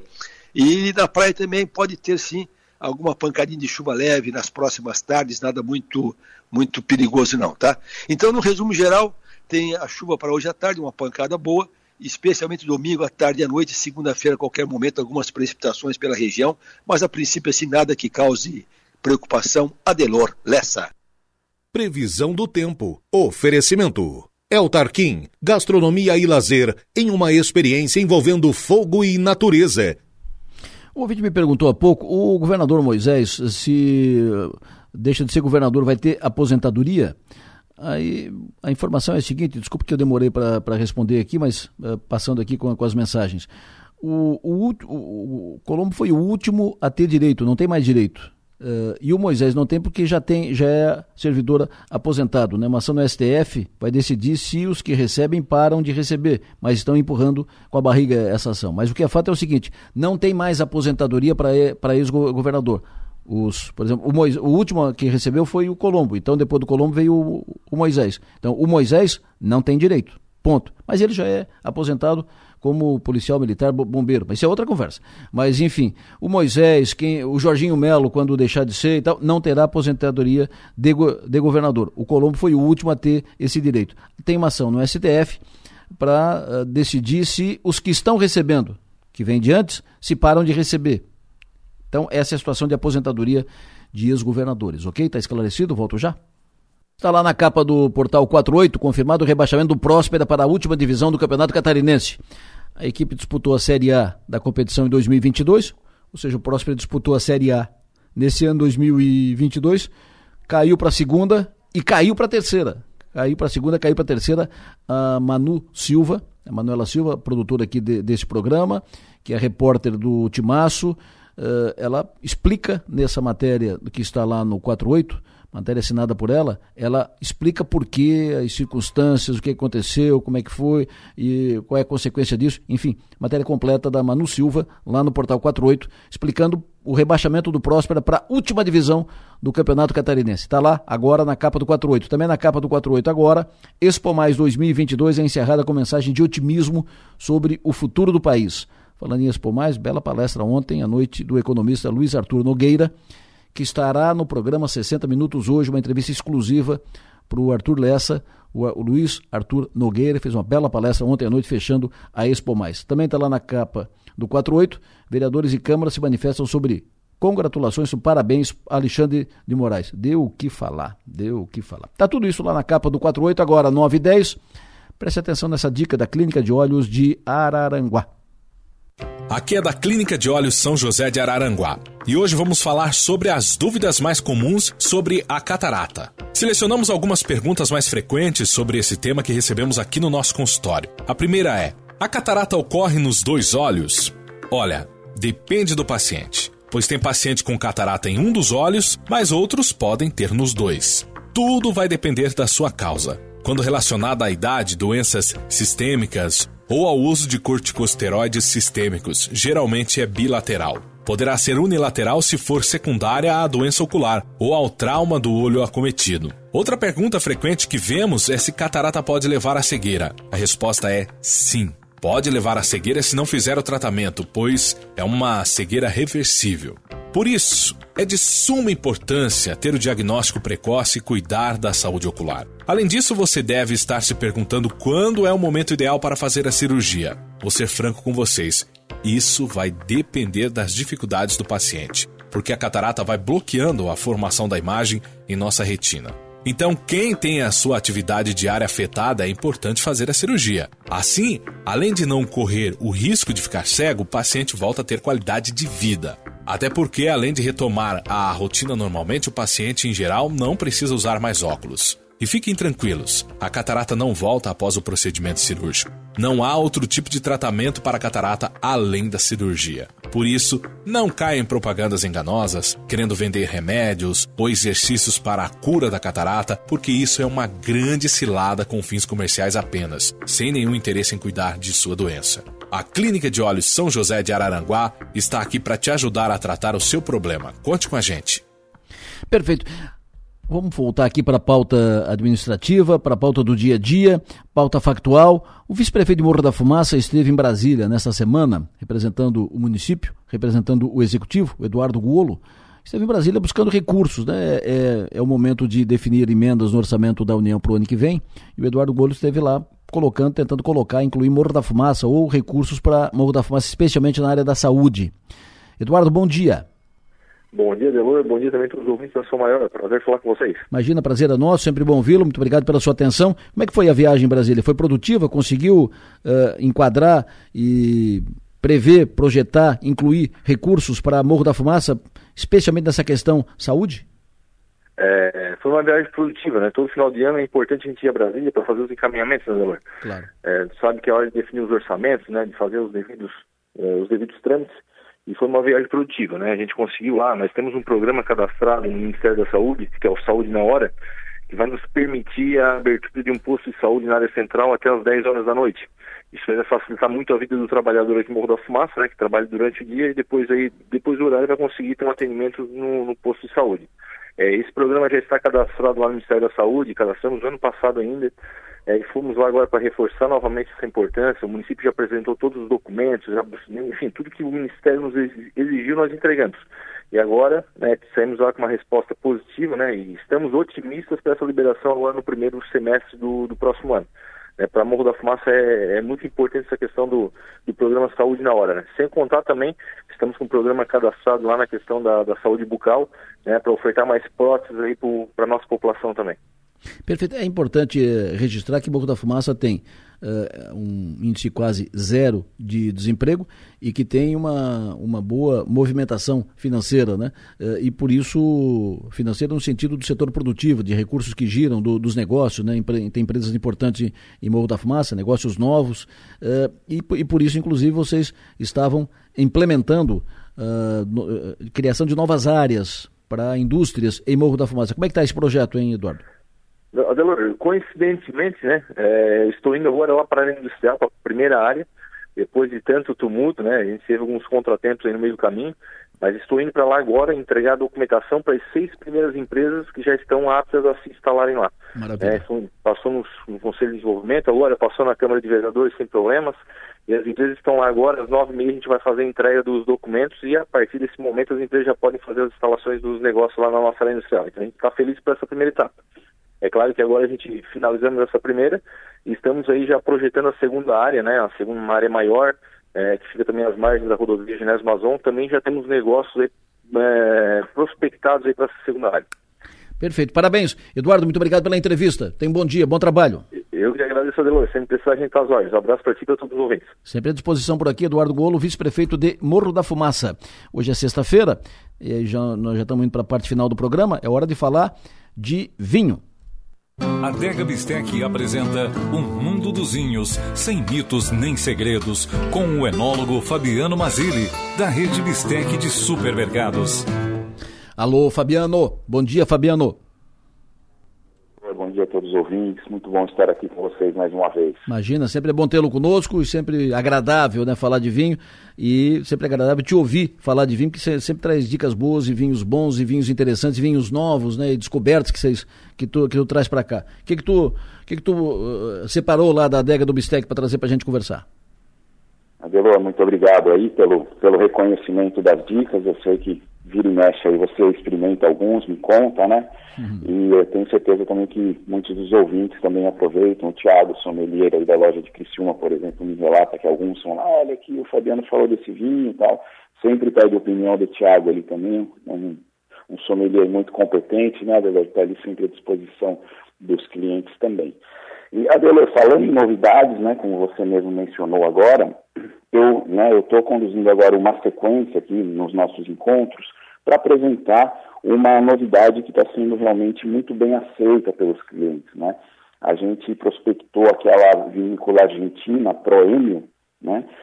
Estamos é, há um tempo negociando, chegamos num, é, é, numa seleção muito bacana, é, a vinícola fez um preço muito legal, então estamos trazendo essa vinícola num preço muito bacana e é uma vinícola que está aí há poucas semanas, né? Eu estou falando dela é, já há alguns programas. E agora na última campanha já foi quase um dos top 3 mais vendidos da, é, da campanha, né? Então isso mostra a aceitação em que o produto teve, né? É um, é um resultado, é um indicador para a gente de que as seleções estão estão aí de acordo com o mercado, de acordo com o gosto do cliente, em preços é, interessantes, né, Adelô? Então, eu comentei contigo o Malbec e o Cabernet Sauvignon Reserva, né, uhum. né, da vinícola Proenio, e com o Arthur a semana passada eu falei do Sirrai Grenache Reserva. Uhum. Então, Adelô, hoje eu gostaria de é, encerrar essa nossa é, essa nossa sequência aí de, de, comentários sobre vinhos da Proem. Deixa eu te interromper. É, fala... Deixa eu te interromper. Fiquei curioso aqui. Por favor. Por tu, favor. Tu, tu, na semana passada eu não estava aqui, aí tu falou com o Arthur, tu falou do Syrah, ok, né? e tu falou do Grenache. Eu tenho uma curiosidade dessa uva Grenache, essa uva Grenache eh, na Argentina. Como é que é essa uva? Ela, tá, ela, ela, ela, ela vem mais, mais forte, mais pesada, ou é uma... Como, como é que vem essa Grenache na, na Argentina? Ela é semelhante Olha, ao Syrah, não? Na Argentina, ela tem começado a apresentar muito, muitos é, resultados muito bons, sabe, Ela não é, em termos assim, de hectares plantados, né, em termos de porcentagem, ela ainda não representa, realmente a gente tem ainda uma que nem se fala tanto, mas a Bonarda é muito plantada, isso, Malbec, isso. sem dúvida, é, Cabernet Sauvignon, algumas brancas, aí Chardonnay, Torrontés. A Grenache é uma das que tem mostrado muito resultado interessante né, na Argentina, é, é uma uva que gosta de regiões um pouco mais secas e mais, é, e mais é, quentes, assim, né? E ali em Doce a gente tem isso, né? Um, uma água sem, sem excesso, é, dias quentes, noites frias, né? Porque a, a Grenache, né? Ela é chamada assim na França, né? Porque Isso. ela é muito plantada no sul da França também. Mas ela é de origem espanhola, chamada de Garnacha, né? Hum. Então, ali a Espanha a gente tem um pouco esse tipo de condição, né? Ali no final da maturação dela, regiões quentes que fazem garnachas muito interessantes ali por toda a Espanha, né?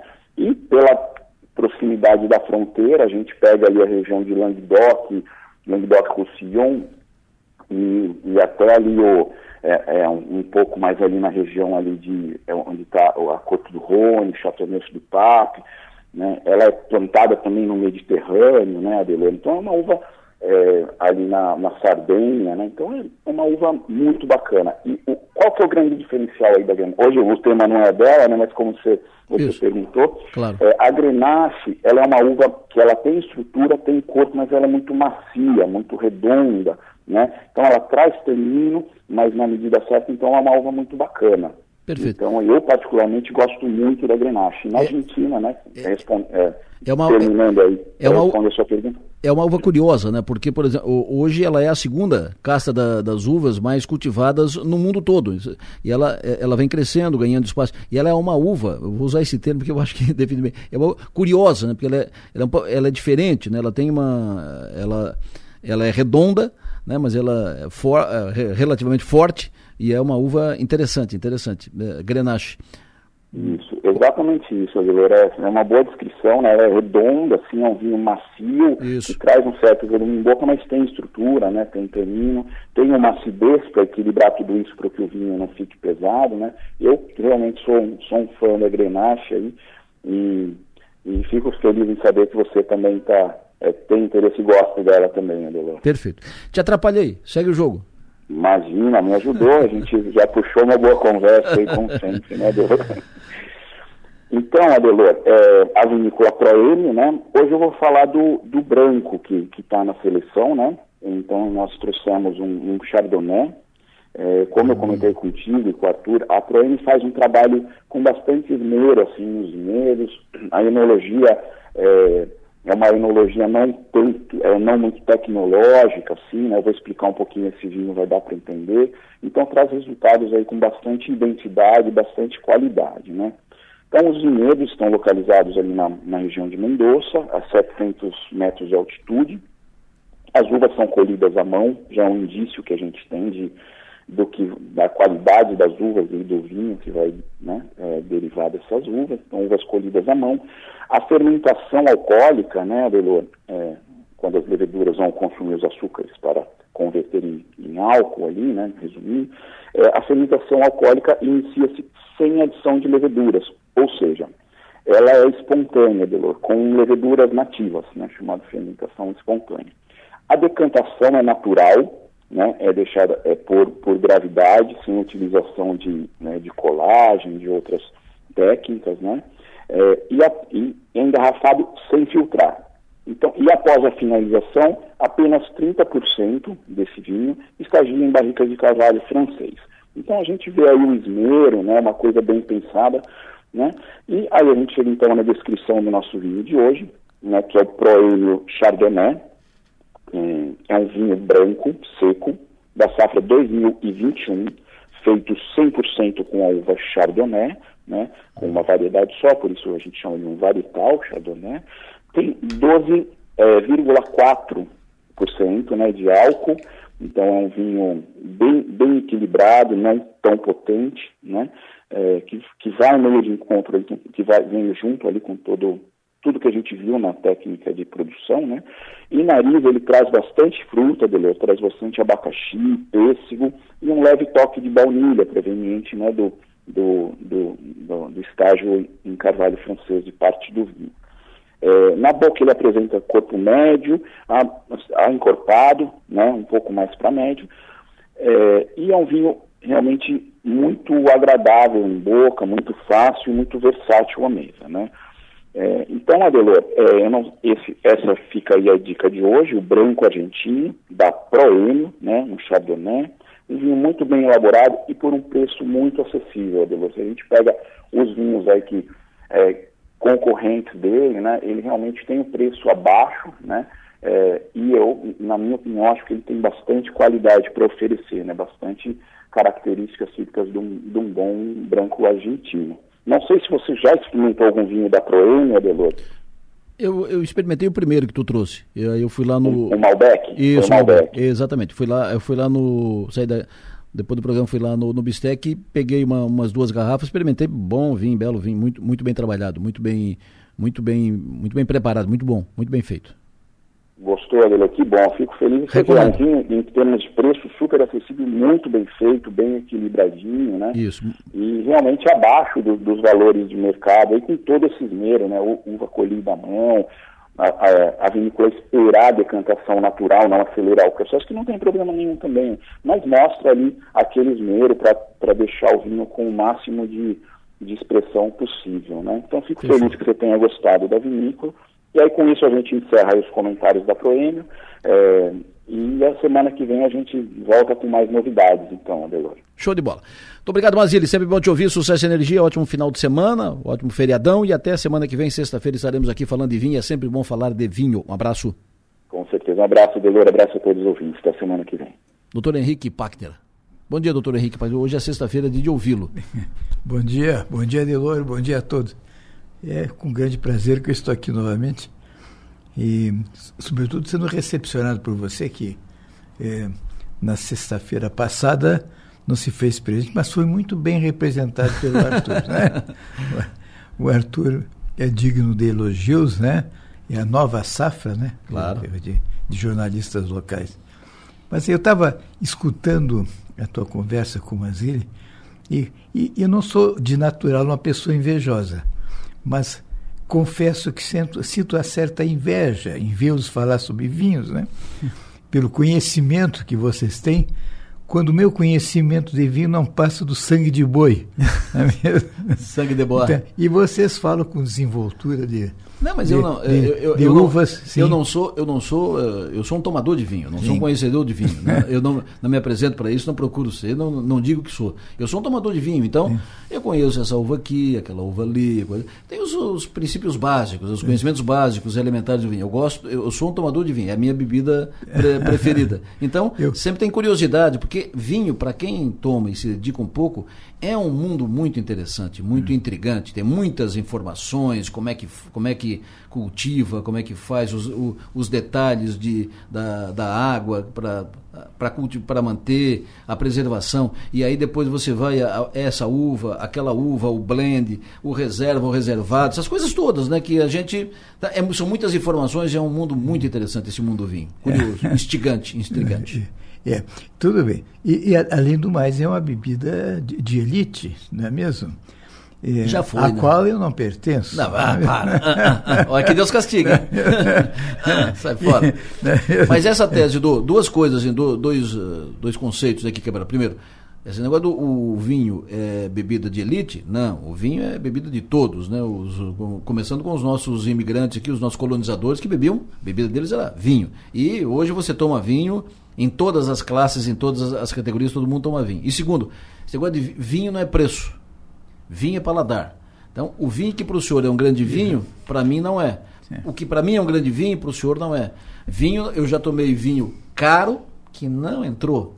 E tomei Sim. vinho barato que entrou bem. Verdade. Essas coisas. É momento também. Momento né? também. também. O, o, quando era vivo o meu amigo Genésio Mazon, tragicamente falecido num acidente na antiga BR-101. Esse entendia de vinho. Muito.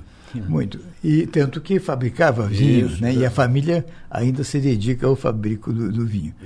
É, o, o Mazon, ele trouxe de Santa Maria, no Rio Grande do Sul, pró-reitor de ensino, que era engenheiro agrônomo, e, e que dava aulas aqui na, na vinícola pertencente à família Mazon, para a gente é, entender de vinhos e, e apurar o paladar. E ele dizia exatamente isso que você está dizendo, que vinho não é questão de preço. E, e ele bebia todo e qualquer vinho para educar o paladar. Né? E, eu confesso que vi, vi, e ouvi muitas das palestras é? com grande curiosidade, uhum. e, é, mas com franqueza é, nunca pude me dedicar a um, a um estudo maior da enologia. Né? É, mas é, é, é, é, o que você falou, é uma, é uma questão de gosto aos que gostam de vinho A e outros do vinho B, independente, claro, do preço, né, que em certas situações é um impediente a que certas, certas classes sociais utilizem do vinho, que não se pode deixar de reconhecer, é uma bebida extraordinária. É. Exatamente. Ah, mas hoje eu, eu vim aqui mais preparado para falar sobre um colega né, médico do passado e, e, hoje praticamente desconhecido. São raros os, as pessoas que lembram de Anuar Zacarias. Anuar Zacarias, é, eu estou vendo aqui pela expressão do Adelor, que ele também não, não deve lembrar do, do Anuar Zacarias. O, aqui na cidade já havia dois médicos da família Zacarias quando ele chegou.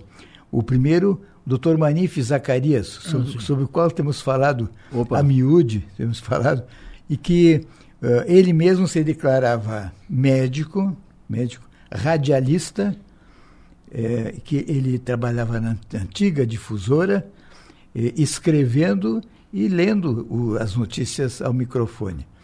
É, ele se declarava também maçom, e era, ele fundou a loja que é, presidente Roosevelt de Criciúma, é um dos fundadores. Ele se declarava comunista, comunista e ateu. É claro que com todos esses essas prerrogativas, ele conquistou tanto amigos como um, um, grande número de inimigos oh. que fizeram com que ele fosse preso logo após 64, aqui onde é a, a, a Fundação Cultural de Criciúma, a Casa Jorge Zanata, ele esteve preso ali até que foi, segundo palavras dele, deportado para Curitiba, de onde nunca mais voltou. A não ser esporadicamente, como visita, visita de um ou dois dias. É, esse era um dos, dos componentes da família Zacarias e também o irmão do Manife, o Nabi Zacarias, que foi o primeiro, não, o segundo cardiologista aqui da cidade, é, que, e que trabalhou poucos anos. Eu acredito que alguma coisa como seis anos, não mais do que isso. Já o Manif Zacarias, que aportou aqui em 45, só foi deixar a cidade nas circunstâncias que eu já mencionei, muitos anos depois, e, e depois de 64. Aí chega em 1900 e eu estava eu cheguei em 1960 em 1962 chega a Criciúma Anuário Zacarias que foi meu calouro na Faculdade de Medicina da Federal do Paraná. E, veio e, e, se dedicou à cirurgia e clínica geral no antigo Hospital Santa Catarina. É, ele veio para, na verdade, dirigir o hospital, já que era um cargo que não interessava aos proprietários do hospital. É, eu falo do, do, do porque na primeira vez que nós conversamos, ele manifestou o desejo de ir trabalhar nos Estados Unidos. Ele disse que estava aqui de passagem. Hum. Eu, eu achei que era um sonho meio alto, assim, considerando a época e a situação. Mas ele trabalhou aqui sempre visando isso, sempre visando isso. É, operou e era um belo cirurgião, até que vai para os Estados Unidos e se instala na cidade de Toledo, em Ohio, de onde eu tenho alguns postais que ele me enviou naquela época ainda. O, o, hoje, se vivo estiver, pelo último postal que eu tenho, ele deverá estar em Seattle, acredito eu. É casado com uma americana e tem quatro filhos, dos quais dois são médicos. E ele se dedica a quê? À cirurgia do coração, não é mesmo? E com grande sucesso. Disse, dizem as más línguas, que o sucesso se deve às boas amizades que ele teve, incluindo aí o, o, o embaixador hum. Walter Moreira Salles, hum. de quem seria grande amigo, grande amigo, e, e o, o Walter Moreira Salles é conhecido, uma, uma, figura conhecida nos meios econômicos do país, também, Sim. além da diplomacia, é, principalmente é, como filântropo, é, grande formador e doador de recursos para museus, entre os quais o MASP de São Paulo e mais o Museu de Arte Moderna do Rio de Janeiro. Então, é uma figura extraordinária e que apontam como grande amigo, grande amigo do Anuário Zacarias. Mas eu estava pensando no Anuário porque ao, ao, no, ao lado da página em que eu guardei algumas coisas do, do Anuário, tem uma história curiosa acontecida com ele que ele me relatou. A história curiosa se refere ao rio da cidade de Rosário, no Rio Grande do Sul. É bem próximo de Santa Maria. E essa cidade de Rosário é célebre, entre outras coisas, porque lá tem uma praia de rio maravilhosa, com uma areia inacreditável, sempre limpa. Mas esse rio é, é praticamente não é, não é usado praticamente para tomar banhos, para mergulhar e outras coisas. É, por quê? Porque lá, de repente, apareceu uma piranha agressiva é, e, e uh, vitimando é, quem se aproximasse muito do rio e, e, sobretudo, visando certas protuberâncias no organismo humano, como, por exemplo, as tetas das vacas que, em geral, se se aventurasse a entrar no rio, ficavam sem as ditas cujas, não é mesmo? É, o, o, o, o Anuar, que era uma pessoa inteligente, filosofava, dizia que é, as, as, as palombetas, esse é o nome da, das, das piranhas existentes no rio, é, essas palombetas eram de uma ferocidade incrível, inacreditável, para o qual a ciência não tinha encontrado ainda explicação. Ele achava que isso é, deve ser da, da própria natureza da palombeta. E a outra coisa que a palombeta eh, tem é que a ferocidade dela é voltada não contra a própria espécie. Isto é, palombeta não ataca palombeta, não é mesmo? E uma coisa que, segundo o Anuário referia, elas estão muito atrasadas em relação à raça humana, porque nós reagimos às vezes com extrema ferocidade diante de pessoas das quais não gostamos e com as quais não sintonizamos muito bem. Né? Ele, infelizmente, ele está certo, né, Adelor? Está certo. As palometas revelam um atraso considerável em relação à própria espécie, ao contrário daquilo que poderia aprender com nós, a raça humana, né? Para não se surpreender mais né, que é o que tá, deve estar tá acontecendo até hoje com as palombetas. Ele encerrava a, a, sua, a sua exposição, porque ele deve ter estado em Santa Maria naquela ocasião, encerrava dizendo que eh, houve, em certa época, um certo interesse nas palombetas. Hum. E muitas foram aprisionadas e teve, tiveram seu estômago aberto para ver qual era a sua alimentação. E a surpresa é que comiam de tudo. Havia pregos enferrujados, havia, havia de tudo. E teve uma ocasião em que até encontraram fragmentos de discos, 78 rotações, é, discos com a voz do Vicente Celestino e, e mesmo do Frank Sinatra, né? É. E, e ele descrevia com bom humor que é, isso se devia certamente ao contrabando, que era uma que havia muito na fronteira e que passava por Rosário naquela época, e certamente era um contrabandista de discos, né? É, e assim, é, e assim rapidamente passou a história do Anuar aqui, que infelizmente não deixou traço.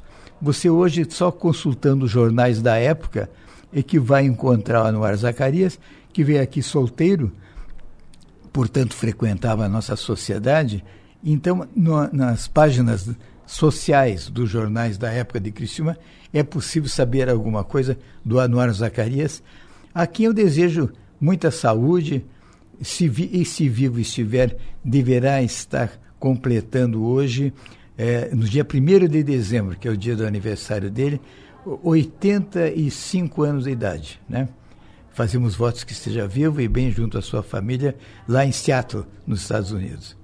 Então, era isso, né, Delor? Pelombeta, como é pilombeta? Palombeta. Palombeta. Palombeta. Não, palombeta é, não, é, não é, ataca a palombeta. Não ataca a palombeta. Palombeta respeita a palombeta. Isso. Independente do que a palombeta pensar. Mostrando o atraso em que ela se situa, né? Porque, atraso, porque... Mas eu, eu, acho, eu acho que eu vou preferir as palombetas. e a, a, o diferencial que há entre palombeta e piranha é que é, o, a palombeta é muito maior. Certo. A palombeta mede, segundo ele me falava, media em pouco mais de 20 centímetros. A, a, piranha, digo, enquanto que a palombeta chegava a 40, o dobro. Ah. E isso com relação ao peso também, que a piranha eh, pesava eh, um quilo e pouca coisa, hum. e as palombetas eh, já são próximos de 3 quilos o, cada uma delas. Mas mais civilizadas, as, as palombetas. Bem elas... civilizadas, comparando a raça humana, inacreditavelmente. Doutor Henrique Pachter, é sempre bom tê-lo conosco aqui, é sempre um privilégio, sempre bom terminar a semana com, consigo aqui. Muito é. obrigado, sucesso e energia, bom trabalho para o senhor, ótima semana e até sexta que vem. Se Deus quiser. Boa semana a todos, com muita saúde. Cuidem-se bem no feriado, feriado que vem aí, né? Tomando bons vinhos, né? Tomando claro. Saúde e até a próxima. Amanhã, nomes e marcas aqui na Sou Maior, às 11h30 da manhã. Nós vamos amanhã colocar do ar entrevista com o Jorge Nando, cantor, produtor, escritor, uh, autor, Jorge Nando, professor de música na, nas escolas, grande figura, um programa muito agradável, amanhã, 11h30 da manhã, Nomes e Marcas aqui na Som Maior. Fim de programa, fim de semana. Acabar a semana hoje aqui para o programa. Nessa semana eu decidi terminar sempre o programa com música. A música tem um papel né, de magia, né? A música é, é, ela tem um papel especial. E fecho o programa de hoje, fecho a semana com a música que traz um hino porque é preciso saber viver, né? E eu sempre digo aqui no final do programa que o nosso papel nessa vida é ser e fazer feliz. Titãs fecha o programa da semana. Bom dia a todos, ótimo final de semana. Até semana que vem, até segunda.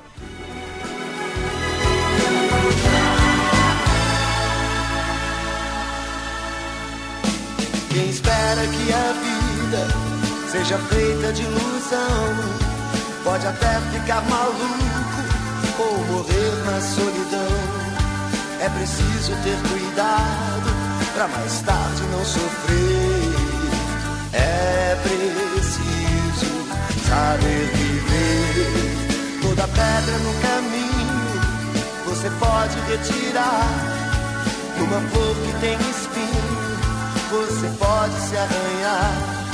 Se o bem e o mal existem, você pode escolher.